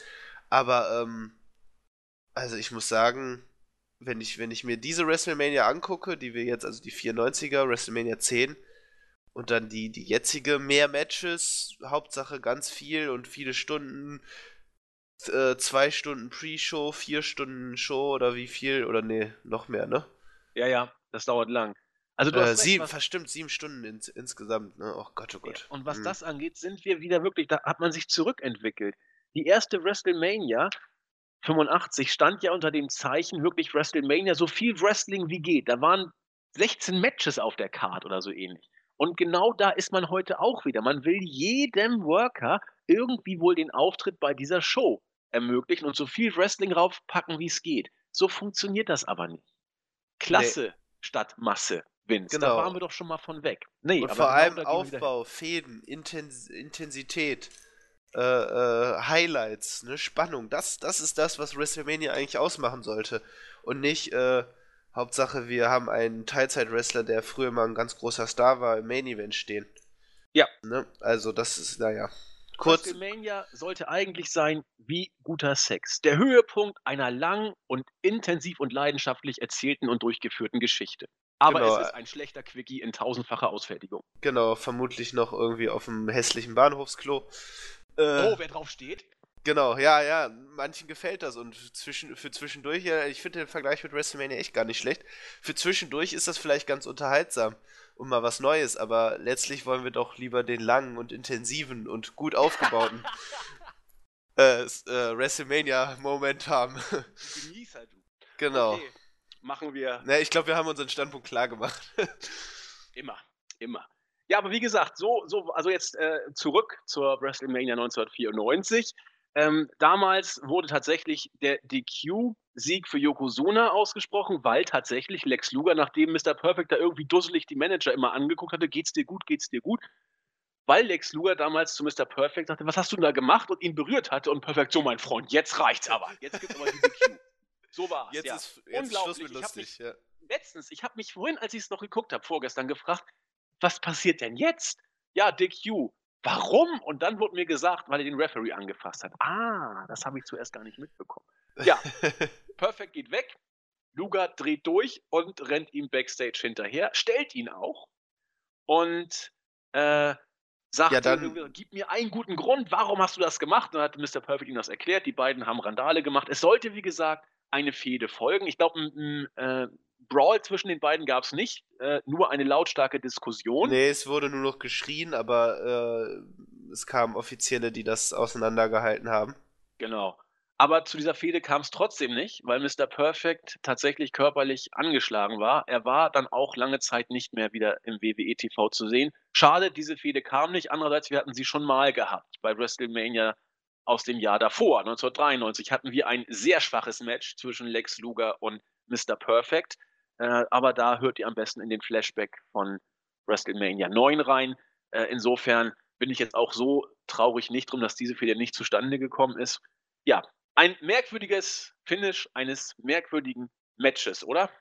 Definitiv. Also das Match war grausig und äh, das Finish äh, auf unbeholfene Weise sehr skurril und lustig. Alles klar. Machen wir weiter mit einem Match, das sehr kurz war. Das siebte Match bestand aus Adam Bomb gegen Earthquake. Übrigens, auch Earthquake hatte hier sein letztes Match in einem WWE Großereignis. Er ging danach zur WCW als The Shark. der absolute Hammer. Ich hätte ihn eher als den Wal äh, inszeniert, aber er ging Nein, er ist. Shark. großartig. Na, auch geile Promos. Nachher erzählt er auch, äh, ich bin kein Fisch, ich bin ein Mensch. Also da, da kamen noch geile Sachen in der WCW, aber das lassen wir erstmal heute weg. Adam Aber Bomb, hat, hatte man nicht mit Adam Bomb irgendwas Großes mal ja, vorgehabt? und das habe ich mich auch gefragt. Ich habe geguckt, ich habe auf die Schnelle jetzt nichts gefunden. Wenn man sich dieses Match anguckt, muss man sich ja fragen, hat äh, Adam Bomb irgendwas falsch gemacht? Denn er wurde ja gnadenlos gekillt in, in diesem Match. Also ich erinnere mich noch, als er debütiert hatte bei Raw, äh, wurde er wie das Monster schlechthin aufgebaut. Äh, ich glaube, er sollte ja auch gegen äh, Undertaker äh, äh, erstmal fäden, ne, wenn ich das richtig im Kopf habe. Aber irgendwas muss da passiert sein, weil er sehr, sehr schnell fallen gelassen wurde. Absolut. Und das habe ich auch, ich konnte es nicht recherchieren, ehrlich gesagt, was, was hier los war. Ich habe zuerst gemutmaßt, es hätte mit dem Leitermatch zu tun gehabt, glaube ich aber nicht. Da möchte ich dann nachher nochmal drauf eingehen, auf dieses Leitermatch und äh, was das für Konsequenzen nachher hatte. Aber dieses Match fand vor dem Leitermatch statt. Insofern, Überziehung beim Leitermatch können hier noch keine große Rolle gespielt haben. Zumindest nichts, was vorher nicht einzuplanen gewesen wäre. Äh, kurz für alle, die dies nicht gesehen haben. Ähm, Adam Bomb kommt mit seinem Manager Harvey Whippleman an den Ring. Besser gesagt, Harvey Whippleman war schon da und hat Howard Finkel beleidigt. So, ich fand dich immer schon kacke. Die hatten nachher später auch irgendwelche Matches noch miteinander. Hätte ich gerne gesehen. Vielleicht gibt es ja irgendwo Videomaterial. Ich suche das mal. Howard Bestimmt. Finkel gegen Harvey Whippleman. Ähm, Adam Bomb kam, hat sich so ein bisschen dann auch äh, daran beteiligt, Howard Finkel so ein bisschen zu, zu beleidigen. Dann äh, kam Earthquake an den Ring, hat den insofern abgeleckten Adam Bomb abgefrühstückt. Äh, Earthquake Splash und nach ein paar Sekunden war das Match zu Ende. Meine erste Frage, was hat Adam Bomb gemacht? Ich habe keine Ahnung. Du hast auch nichts rausgekriegt, oder? Nee, auf die Schnelle habe ich jetzt auch nichts gelesen. Äh, ich kann es dir nicht sagen. Es ist Tja. sehr seltsam.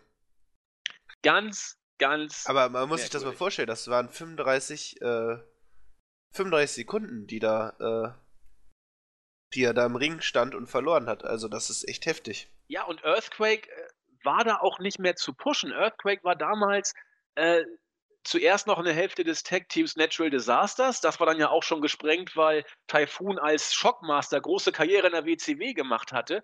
Aber äh, also Earthquake stand bestimmt nicht vor einem Singles-Push. Das kann, er er war ja auch kurze Zeit danach weg. Also habe ich bis heute nicht verstanden. Wir sollten dem nachgehen.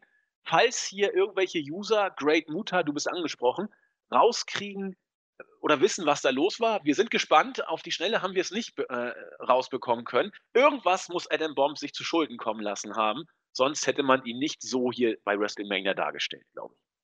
Nee, das glaube ich auch nicht. Also da wird sicherlich irgendwas, irgendwas, irgendwas Verbotenes angestellt haben, der Lümmel. Der kleine Lümmel, der. Ja. Dann ging es weiter. Das nächste Match stand an. Das Leitermatch um den IC-Gürtel. Vorher gab es aber eine Promo. Wenn ihr wissen wollt, wie Jim Cornette funktioniert, guckt euch diese Promo an. Jim Cornette mit Yokozuna und ähm, Mr. Fuji, der später auch noch dazu kam, hat den Sieg von Yoko gefeiert. Erstmal wurde die äh, Schiedsrichterleistung von Mr. Perfect in höchsten Tönen, ger äh, Tönen, gerühmt. Hat er sehr gut gemacht. Endlich mal Gerechtigkeit, sagte Jim Cornette. Der Kerl kann ja reden, wie ihm der Schnabel gewachsen ist. Ein Hammertyp. Äh, Message sozusagen. Perfect war fair. Luga war ohne Chance. Brad kann nach Hause gehen und Yoko schreit Bonsai dazu. Das war so die Promo. Aber Jim Cornette, der, der Typ ist doch Hammer, oder? Also die Mimik vor allem finde ich großartig. Äh, zweifelhafte Aussagen, definitiv, aber als Charakter in den Shows äh, so verrückt und skurril, herrlich. Ja, und ich glaube, der Typ meint das auch alles ernst. Also seine, seine Wrestling-Leidenschaft, seine Aussagen. Er ist ja auch heute mit kontroversen Aussagen immer gern zur Hand. Ähm, was ich Lucha Underground ist scheiße, WWE ist scheiße, alles ist scheiße sozusagen. Aber. Wusstest du eigentlich, habe ich gerade herausgefunden, dass Adam Bomb äh, als Überlebender, also sein Charakter Adam Bomb als Heel-Charakter, ein Überlebender dieses äh, Kernkraftwerk-Unfalls äh, Three Mile Island. Äh, ich weiß nicht, ob du dich daran erinnerst. Äh, da gab es ja irgendwie so einen Kernschmelzunfall äh, damals in den USA. 1979 sollte er als Überlebender dieses, dieses Nuklearunfalls dargestellt werden. Nein. Ja, ja, genau. Das war sein, das war die Idee hinter seinem Charakter, habe ich gerade gelesen. Also er sollte so einen radioaktiven Ringstil haben. So und, Superheldmäßig oder was? Ja, nee, gar nicht Superheldmäßig, sondern einfach ein Überlebender. Und deswegen hatte er auch so, äh, äh, so ähm, Farbkontaktlinsen. Also er sollte einfach radioaktiv verseucht sein quasi und äh, als Überlebender dieses äh, Three Mile Island Incidents äh, genau dargestellt werden. Hammer, oder?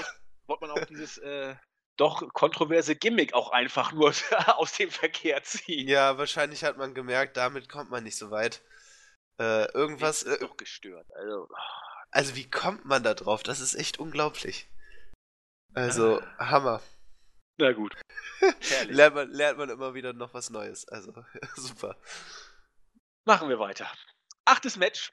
Leitermatch um den Intercontinental-Gürtel. Auch dieses Match relativ intensiv aufgebaut.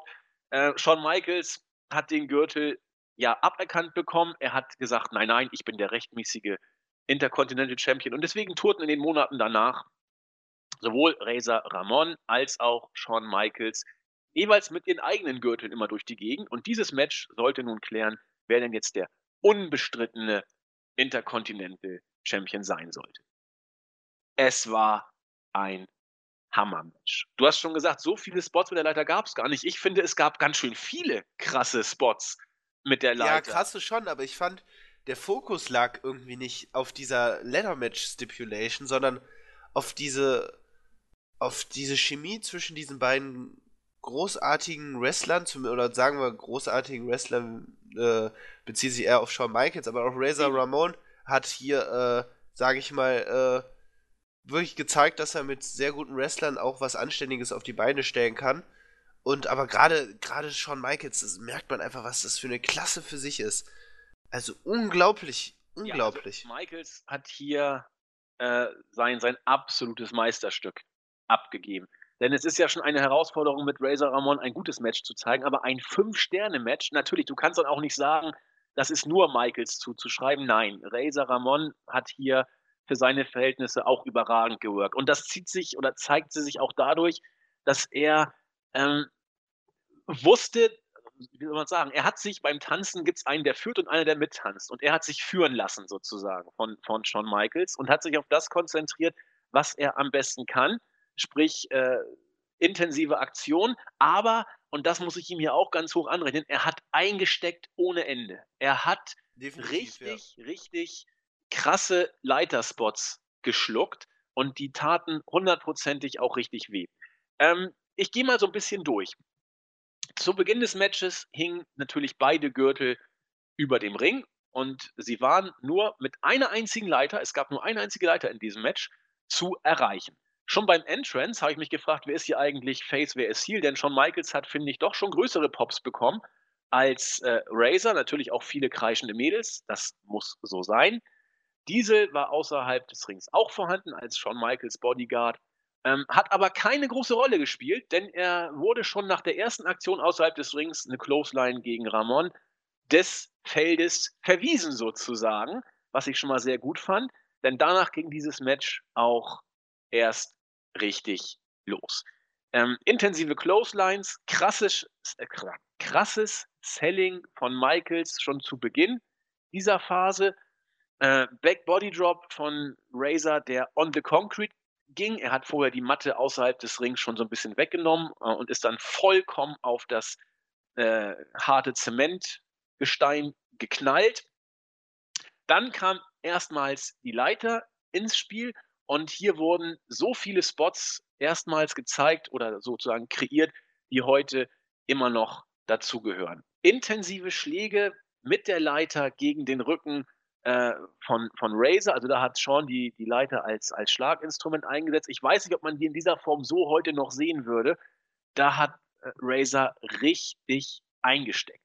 Die holde Weiblichkeit wird sich freuen, denn als Sean auf der Leiter stand, zog ihm Razer mal frisch und fröhlich die Hose runter und wir haben einen zauberhaft definierten Hintern gesehen. Meine lieben Damen und äh, Freunde des männlichen Geschlechts, egal wo ihr äh, her seid, das war ein interessanter Anblick. Äh, Sean hat sich ja. dann mit einem Flying Elbow vom Obersten äh, von der Leiter dann auch gleich revanchiert. Das war schon stark. Was haben wir noch gesehen? Der Big Splash von, von der Leiter, fast von der obersten Sprosse von Michaels gegen Razor Ramon kam. Den sieht man heute ab und zu noch in diversen Rückblicken. Ähm, ein Spot ging nach hinten los, als die beiden außerhalb des Rings waren. Äh, hat Razor Ramon einen Slingshot gegen Michaels gemacht, der vollkommen auf die Leiter äh, ging. Und äh, eigentlich sollte er durch den Rückstoß runterpurzeln, wieder, dass er runterfiel und die Leiter gleich auf ihn rauf. Das hat nicht geklappt. Da musste Shawn Michaels nochmal selber Schwung holen, um diesen Rebound-Effekt hinzukriegen. Sah ein bisschen unglücklich aus, aber meine Güte, wenn das die größten Probleme sind, gar nicht so schlimm. Äh, Spots ohne Ende. Ein Bodyslam von der obersten Sprosse von Razor Ramon gegen Shawn Michaels. Da waren schon echt krasse Sachen dabei. Auch ein Piledriver äh, gegen Razor Ramon. Da dachten alle zuerst, Shawn würde jetzt den Razor's Edge ansetzen, hat aber nur in Anführungszeichen einen ganz normalen Piledriver angesetzt, der aber auch intensiv ohne Ende rüberkam. Ähm, das Finish kannte ich schon, deswegen konnte ich mal ganz genau darauf achten. Äh, es wird so aufgebaut, dass äh, Razor Sean von der Leiter schmiss und Sean beim Runterfallen quasi ähm, auf den Seilen landete, sodass die Seile vollkommen zwischen seinen Beinen knallten. Da hat man schon, das war so ein typischer Shawn Michaels-Spot sozusagen. Und wenn man, wenn man darauf achtet, sieht man, wie er ja. mit dem Bein vorsichtig nach dem untersten Seil schon tastet, um sich da schon einhaken zu können. Diesen äh, Move, äh, er war ja dann gefangen mit seinem Bein zwischen den Seilen. Den hat er richtig schön äh, tastend inszeniert, sah richtig putzig aus. Auf jeden Fall hing Michaels dann in den Seilen fest und war gefangen. Razor Ramon konnte die Leiter hochkrabbeln und sich die Gürtel nehmen. Das ging auch fast daneben, denn als er oben war, die Leiter war schon arg ramponiert, kam er doch äh, in die Bredouille, sein Gleichgewicht zu halten. Er konnte zwar die Gürtel noch äh, greifen, purzelte aber volles Rohr danach von der Leiter. Das war so auch nicht geplant. Aber nichtsdestotrotz, dieses Match war überragend gut. Ja, ich finde halt einfach so spannend, äh, was ich so spannend finde, ist einfach die Tatsache, dass das Match halt so alle anderen Match, alle, alle anderen Ladder-Matches halt so definiert und äh, äh, ähm, ja, in eine bestimmte Richtung lenkt. Und halt, es waren halt Pioniere. Und ähm, ja, ich finde, und es ist halt auch, ich glaube, das kann man schon als einer der besten Matches der des Jahrzehnts bezeichnen. Also ich würde vielleicht, weiß ich nicht, ob als das beste Match, äh, da bin ich immer vorsichtig, aber es ist, sage ich mal, ein sehr, sehr relevantes Match für die gesamte Wrestling-Szene.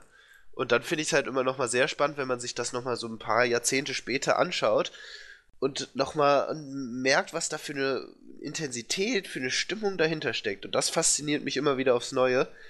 Und klar, natürlich so ein paar Sachen, wie du auch sagst, eben auch das Ende, wo dann Shawn Michaels dann ne, da gefangen ist und du merkst, dass er eigentlich dann, weil äh, klar, die Seile sind dann natürlich in einer bestimmten Position, Ne, und dann äh, ist, ist er da erstmal auch, sieht es aus, als ob er gefangen ist, aber er hatte sie relativ früh schon wieder gelöst, äh, sodass er quasi hätte früher noch äh, Razor Ramon unterbrechen können. Ne, also weiß ich, ich weiß nicht, ob du das auch gesehen hast. Wel welches, ähm, welchen Spot meinst du jetzt? Ja, jetzt das Finish, meine ich. Ach so, ja, ja, klar. Genau, hätte er ne? locker schaffen können. Er war genau. zu früh befreit und musste noch ein bisschen rumtaumeln, ja. Genau, richtig. Dann hat er sich da sozusagen seinen Arm noch so eingehakt, so nach dem Motto, der Arm kommt da jetzt auch nicht raus. Also, wenn, man, äh, wenn man drauf achtet, sah es natürlich unbeholfen aus, aber das, das ist vollkommen egal. Die Stimmung war unglaublich. Also dieser Pop, als äh, Razor Ramon da äh, die, Titel, äh, den, die Titel abgehängt hat, äh, unglaublich. Also großartige Fehde auch, großartig erzählt. Äh, was will man mehr? Also es war ein herausragendes Match. Ja, absolut. Also dieses Match würde auch heute noch über vier Sterne kriegen, da bin ich mir sicher. Locker, auf jeden Fall. Also ja. ich, ich würde da auch mit fünf Sternen mitgehen, einfach weil es halt so perfekt alles verbindet. Ja. So von wegen äh, Geschichte, Fehde, Intensität, Qualität, unglaublich. Ja, das sehe ich ganz genau. Weil dieses Match ist Shawn Michaels Sternstunde und wirklich der äh, die Zementierung des, des Aufstiegs zum absoluten Superstar-Status gewesen und äh, absolut verdient. Absolut verdient. Also das war ganz, ganz große Klasse. Eines der besten Matches wohl, die wir bei WWF je gesehen haben, denke ich. Jo, das war eigentlich das Highlight der Show. Äh, aber wir haben ja noch ein paar andere Matches. Genau genommen noch eins, nämlich das Match um die WWE Championship. Eigentlich sollte ein anderes Match noch kommen. Ein Ten-Man-Tag-Team-Match. Man musste improvisieren. Denn eigentlich sollten Razor und Sean nicht so lange dieses Match aufziehen. Es gab auch Ansagen angeblich äh, in Richtung beide Akteure, du kommst mal zum Ende. Die beiden haben gesagt, ach, lass mich doch in Ruhe. Wir worken das Match jetzt so zu Ende, wie wir Bock drauf haben. Insofern äh, hatten die anderen Matches echte Probleme beziehungsweise wurden gestrichen. Razor und Sean haben einfach zu viel Zeit gebraucht, sodass man das Ten-Man-Tag-Team-Match, das als nächstes kommen sollte vor dem Main-Event, einfach streichen musste. Man hat improvisiert und hat die Heels in einem Backstage-Segment sich nicht auf die Rolle des Captains einigen lassen können, sodass sie dann gar nicht erst angetreten sind. Vollkommen schlecht. Aber ja, gut. aber dann, dann, durften wir leider nicht erleben, wie Sparky Plug, aka Hardcore Holly, mit dem One-Two-Free-Kid, Tatanga und den Smoking Guns gegen IRS, äh, Headshrinkers, Rick Martell und Jeff Jarrett, der gute alte Jeff Jarrett, antreten durfte. Durften. Nee, aber das Match wurde ein paar Tage später trotzdem nachgeholt. Ja. auch nicht bei Mania, aber man hat noch gebracht. Ob, ob das wohl Ärger gegeben hat hinter den Kulissen? Was glaubst du? Glaubst du, die Wrestler waren angepisst? Jein. Ich glaube einerseits ja, weil sie natürlich nicht bei WrestleMania dabei sein konnten. Andererseits äh, glaube ich, die wussten ganz genau, was da gerade für ein Match über die Bühne ging und haben da, glaube ich, auch eher Respekt gehabt. Aber gut, ich war nicht dabei, es ist reine Spekulation. Ja, ja, natürlich, klar. So ein Match siehst du nicht alle Tage. Und ich glaube, ein Wrestler weiß ganz genau, wenn er einen, einen anderen Wrestler im Ring sieht, was der da gerade abliefert. Und Eben, genau. Und wenn man, wenn man dann merkt, was da, was dahinter steckt, was für eine Intensität, dann, äh, oder eben wie Geschichte auch. Ich glaube, man hat schon gemerkt, dass da Geschichte geschrieben wurde. Ja. Ähm, von daher, glaube ich, konnte man es nachsehen. Glaube ich auch. Da ist dann der historische Moment vielleicht eher im Vordergrund und äh, dann sagen sie, boah, wow, Hammer. Ja, und, und, und tretet Vince mal in den Arsch. So, so, so ein leichtes Gefühl der Genugtuung vielleicht auch, dass die beiden sich das trauen. Denn wenn irgendjemand konkurrenzlos war äh, und sich das erlauben konnte, dann glaube ich tatsächlich Sean, der äh, damals ja schon nicht mehr wegzudenken war in der, in der Heel-Rolle Brad und Fall, Sean ja. waren ja die einzigen absoluten Superstars, die noch übrig waren, nachdem auch der Macho Man dann weg war. Äh, die hatten dann schon eine gewisse Narrenfreiheit, in Anführungszeichen, eine gewisse Zeit lang. Gut. Ähm, vor Main Event mussten natürlich auch wieder Stars aus alter Zeit rankommen. Burt Reynolds hatte seinen Zenit damals schon gehabt, aber immer noch eine Legende und großartig. Kelly aus Beverly Hills 90210. Diese Serie war 91-92 das Größte, was es sich so denken ließ. 94 war der Lack auch schon ab, insofern. Man hatte wohl Geldprobleme und trat dann beim Wrestling auf, ohne zu wissen, was da überhaupt so richtig passiert. Roddy Piper war Guest Referee in diesem Match und ja, dann ging's los. Joko und Brett hatten ja beide schon eine Doppelschicht hinter sich. Joko hat nach überragendem DQ-Sieg gegen Lex Luger gewonnen. Bret Hart hatte verloren gegen seinen Bruder, aber hatte das äh, Titelmatch ja trotzdem sicher. Insofern schadete diese Niederlage nicht. Er durfte dieses Match dann ja trotzdem bestreiten. Äh, Brett hat eine äh, Knieverletzung gesellt. Das Knie wurde ja im ersten Match von Owen bearbeitet und ist mit dieser Verletzung auch in dieses Championship-Match gegangen.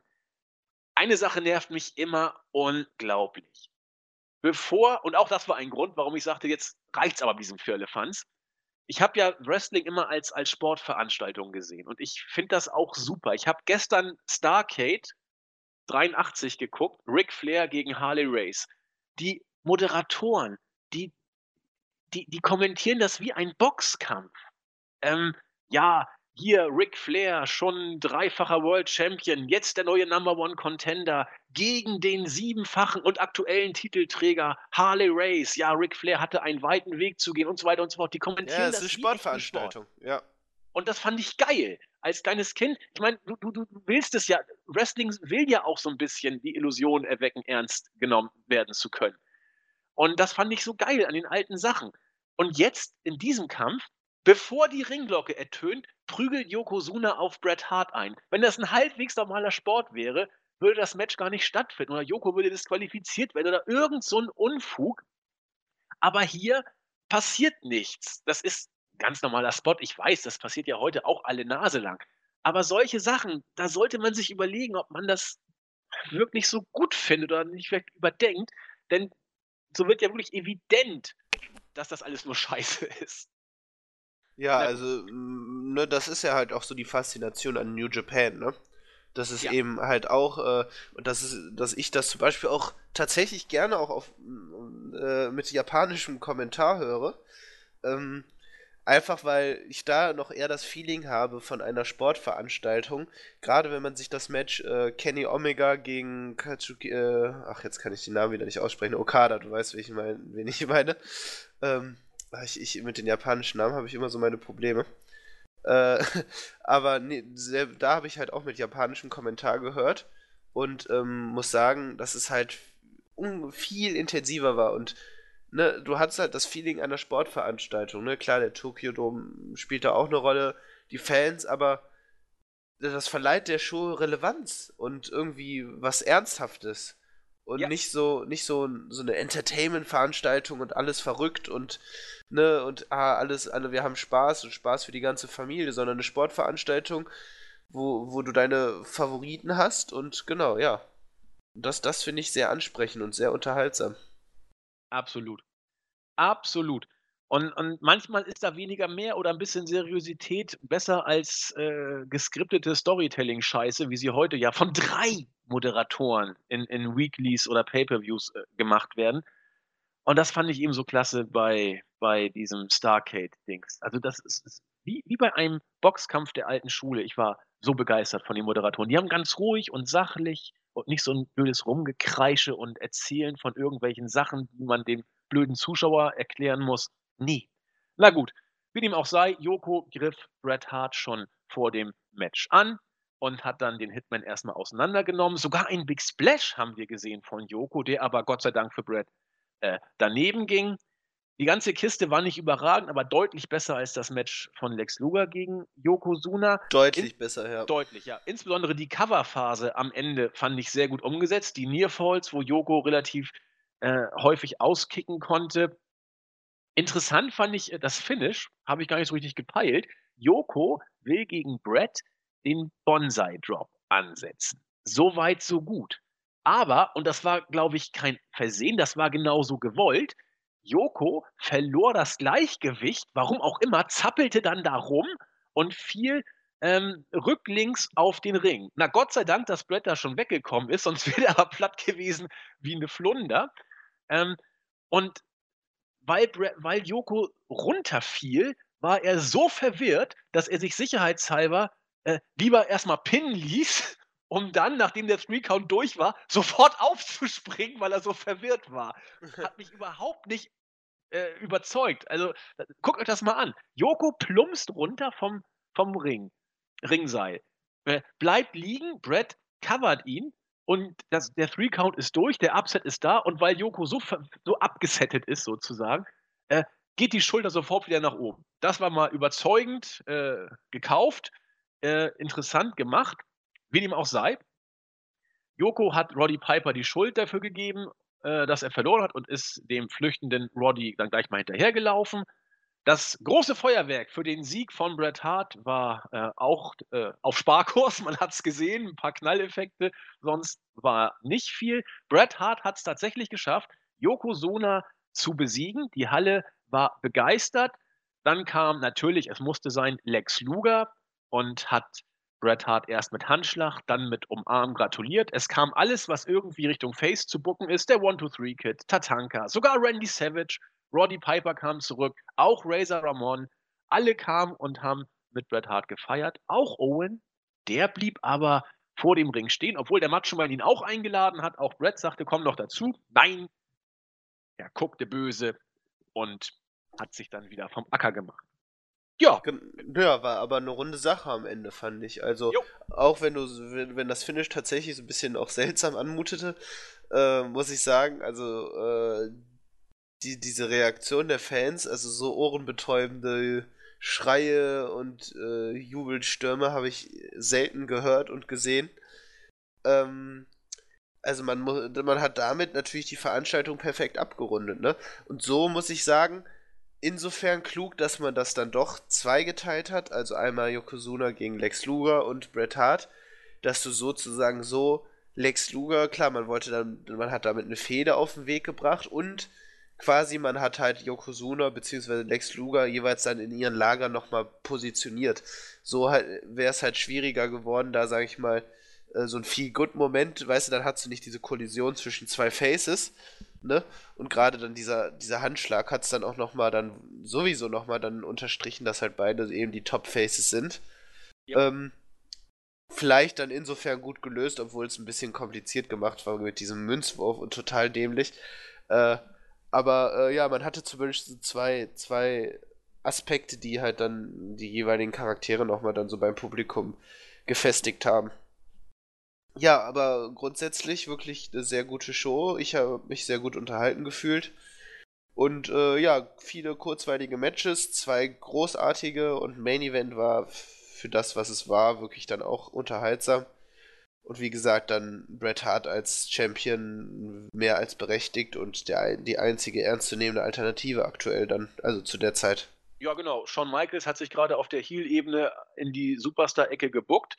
Aber man musste eben, da Hulk Hogan nun definitiv weg war, äh, sich entscheiden, wer soll es denn jetzt sein? Brett oder Lex? Und man hat sich den Fanreaktionen folgend für Brett entschieden, der ja auch in den äh, nächsten Jahren dann die Liga auch durch schwere Zeiten, so gut es ging, eben auch gebracht hat. Und es passte, es, es passte auch vom Storytelling so ein bisschen. Wir haben ja ein Jahr zuvor ähm, schon mal das Titelmatch Lex Luger, äh, Lex Luger, ähm, Yokozuna gegen Bret Hart gehabt, dass der nur durch so einen illegalen Salzwurf verloren hatte. Dann, dann kam ja Hulk Hogan und musste alles wieder zum Guten wenden. Insofern gab es da auch einen Anknüpfungspunkt. Und vor allem, man hat Yokozuna ähm, trotzdem noch relativ stark gehalten, weil er ja äh, nur durch eine, sag ich mal, Unachtsamkeit das Gleichgewicht verlor und äh, ansonsten äh, generell, generell hat man dargestellt wurde. Genau. Natürlich schon deppig, aber äh, immer noch als das Monster, das nur durch einen kleinen Fehler verloren hat. Sozusagen. Ja, ja, eben. Und auch bei Lex Luger, sage ich mal, äh, wurde er ja äh, vor allem dann äh, beschützt, weil er dann äh, mit diesem Ellbogen dann auch wieder attackiert wurde, wo ja dann die Heels sofort dann geschrien, der Heel-Kommentator Jerry Lawler dann sofort geschrien hat, ah, illegal, illegal. Ähm, also grundsätzlich hat man Yokozuna auch in den, in den Shows davor immer sehr, sehr gut beschützt. Also das das muss man schon, muss man schon festhalten. Äh, also ist ein Monster hier. Was ich noch, was mir noch aufgefallen ist bei der Show, was ich noch sagen wollte, so generell, äh, wenn man sich so heute anguckt, was Jerry Lawler äh, so, so für Sachen auch, also als er noch äh, regelmäßiger Kommentator war, habe ich so gedacht, so, oh Gott, das ist ja unglaublich schrecklich und grausig, was er da von sich gibt. Äh, früher hat er das deutlich besser gemacht. Aber ja. ich habe bei dieser, ja, aber was ich bei dieser Show gemerkt habe, was ich sagen wollte, dass ich generell kein Fan von ihm bin. Also das ist mir hier nochmal aufgefallen, also deutlich besser, definitiv. Aber äh, der ging mir trotzdem auf den Sack. Ähm, manchmal ein paar, paar Pointen, die äh, sehr unterhaltsam und lustig waren. Aber grundsätzlich, glaube ich, bin ich kein, kein großer Fan von Jerry Lawler und seiner Arbeit als Kommentator. Nee, ich auch nicht. Ähm, und ich kann auch nicht so genau sagen, warum. Denn er hat diese Art von Hier-Kommentator gegeben, die ich großartig fand. Aber er hatte nicht den Hauch einer Chance, um mit solchen Leuten wie Jesse Ventura oder Bobby Heen auch nur im entferntesten mithalten zu können. Es ja, wirkte glaub, zu aufgesetzt. Das, genau, ich glaube, das ist das Problem. Das ist immer so dieses Greifen nach äh, höheren Sphären und äh, genau dieses Aufgesetzte. Ich, wahrscheinlich in Kombination mit Jim Ross war es dann nochmal was anderes, weil das da die beiden haben sich sehr gut ergänzt. Ähm, äh, grundsätzlich aber muss ich sagen, bin ich kein großer Fan von, von Jerry Lawler. Nee, ich auch nicht. Also, da, da, er kommt auch nicht ran. Also Jesse Ventura ist großartig gewesen, war ja auch bei WCW nachher in den 90ern. Und Bobby Heenan haben wir ja schon oft genug hochleben lassen. Ja, da Bobby hast du auch Heenan, ein schweres ja. Erbe. Aber einfach nur dann für, zu versuchen, das zu kopieren. Und Lawler ist ja nur, ähm, ist ja eine Legende da äh, Memphis in dem Bereich. Der kann ja auch reden, aber da wirkte es eben zu sehr auf äh, auf viel Krampf und musste dann gegen solche Stars dann auch ein bisschen abstinken. Ja, definitiv. Also äh, vor allem als Wrestler großartig und seine Promos waren auch großartig. Das ist halt auch nochmal ein Unterschied. Also ich fand ihn als Wrestler, wenn er geredet hat, immer sehr gut. Ähm, aber sobald er dann da dauerhaft als Kommentator eingesetzt wurde, war es schon äh, nicht alles schlecht, auf gar keinen Fall, aber vieles sehr anstrengend und ja. In diesem Sinne. In diesem Sinne. Haben wir WrestleMania 10 abgearbeitet, sozusagen. Genau. Und hoffen, dass ihr, ja, wenn ihr schon nicht auf die diesjährige WrestleMania gehypt habt, dann vielleicht äh, habt ihr gewisses Interesse, euch WrestleMania 10 anzugucken. Die ist nämlich einen Blick definitiv wert. Das kann man ja sagen, nach dem, was wir gemacht haben oder euch jetzt erzählt haben. Ja, Marvin, vielen Dank, dass du durchgehalten hast. Ich hoffe, ja, deiner Dank, Gesundheit war es jetzt nicht zu sehr abträglich. Äh, vielen Dank, dass ihr mich mit meiner Stimme ertragen habt. Äh, ich werde mir jetzt erstmal einen Kamillentee kochen. Und ähm, ja, was, was kann man, was macht man gegen Erkältung? Ich könnte mal so, so ein, so ein Dampfbad machen. Ja, Tee trinken, ins Tee Bett trinken, legen und äh, genau. auskurieren. Mehr kann es nicht machen, glaube ich. Eben, genau. Aber es war mir trotzdem wie immer eine Freude mit dir kommentieren zu dürfen. Oh, du schleimst aber auch gewaltig. Ja, ich schleim, du weißt doch. So bin ich. Aber ich kann auch Arschloch sein. Oh, jetzt werde ich müde, sorry. Ähm, genau, ich bin übrigens extra früh aufgestanden für dich, wollte ich nochmal sagen. Ja, was immer früh aufstehen heißt, ne? Ja, wir, wir, wir, das halten wir mal unter Verschluss, kann man ja mal rätseln, was, wann, wann wir wohl aufgenommen haben, wenn ich sage, wir haben früh aufgenommen. ähm, Genau, und vielleicht noch ein Fazit, also punktemäßig noch kurz. Ja, hau mal raus. Ähm, lass mich kurz überlegen. Also zwei großartige, also wirklich herausragende Matches. Äh, ja, dann sag ich mal so zwei Fallobst-Matches. Oh, ich glaube, ich würde aber hier schon. Ja, so 7, 8. Ja, genau da bin ich auch. Ja, irgendwie so, ne? Genau in dem Bereich bin ich auch. 7, 8 Punkte. Ja. 7,5 klingt irgendwie nach. Genau, ja. Sagen wir 7,5. Genau, ja. Ähm, vielleicht, ja, man kann um der historischen Bedeutung dieser beiden Matches willen vielleicht sogar die 8 zücken. Auf jeden Fall eine richtig. Und diese Punkte sind aus heutigen Maßstäben wohlgemerkt. Äh, Definitiv, ja. ja. Auf jeden Fall, klar. Wir, wir, wir betrachten das natürlich auch immer so im Vergleich zu den heutigen Geschehnissen, eben deswegen auch unser Ausflug zur aktuellen WrestleMania-Matchcard.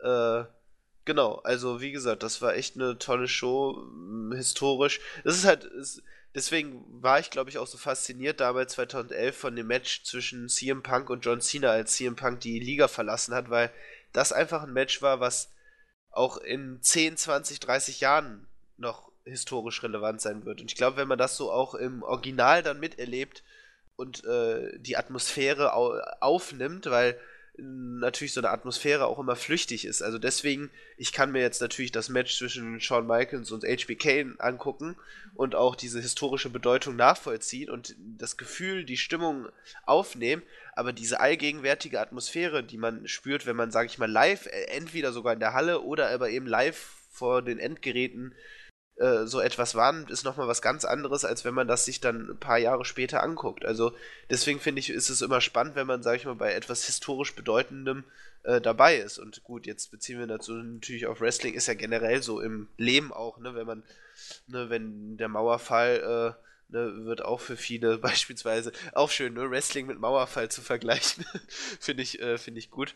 Ähm, aber natürlich immer, sobald man bei etwas historisch äh, Relevanten dabei ist, ist es halt die Atmosphäre, die, die allgegenwärtige und äh, äh, Atmosphäre halt immer das Spannendste. Und das kann man dann halt, dieses Gefühl kann man auch nur noch schwer wiederherstellen.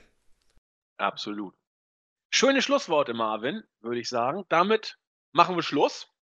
Ähm, ja, viel Spaß bei unserer WrestleMania-Woche, wenn alles genau. geht. Ich grüße noch kurz, äh, fällt mir gerade ein, äh, Adam Borger, der hat mir nämlich beim Whip in, äh, nee, äh, Whip in Wrestling Weekly noch so nette, gute Besserung gewünscht und ich hoffe, die kommen bald an. Äh, ja. Warum lachst ja. du jetzt? Ja, weil sie offensichtlich ja noch nicht angekommen sind. Du bist ja krank. Ja, äh, ja, ja, aber ich, äh, ich war ja davon, da fing es doch schon an. Ich weiß nicht, erinnerst du dich noch, weil wir da aufgenommen hatten, da war ich ja, da schon ja, ein bisschen am Kränkeln.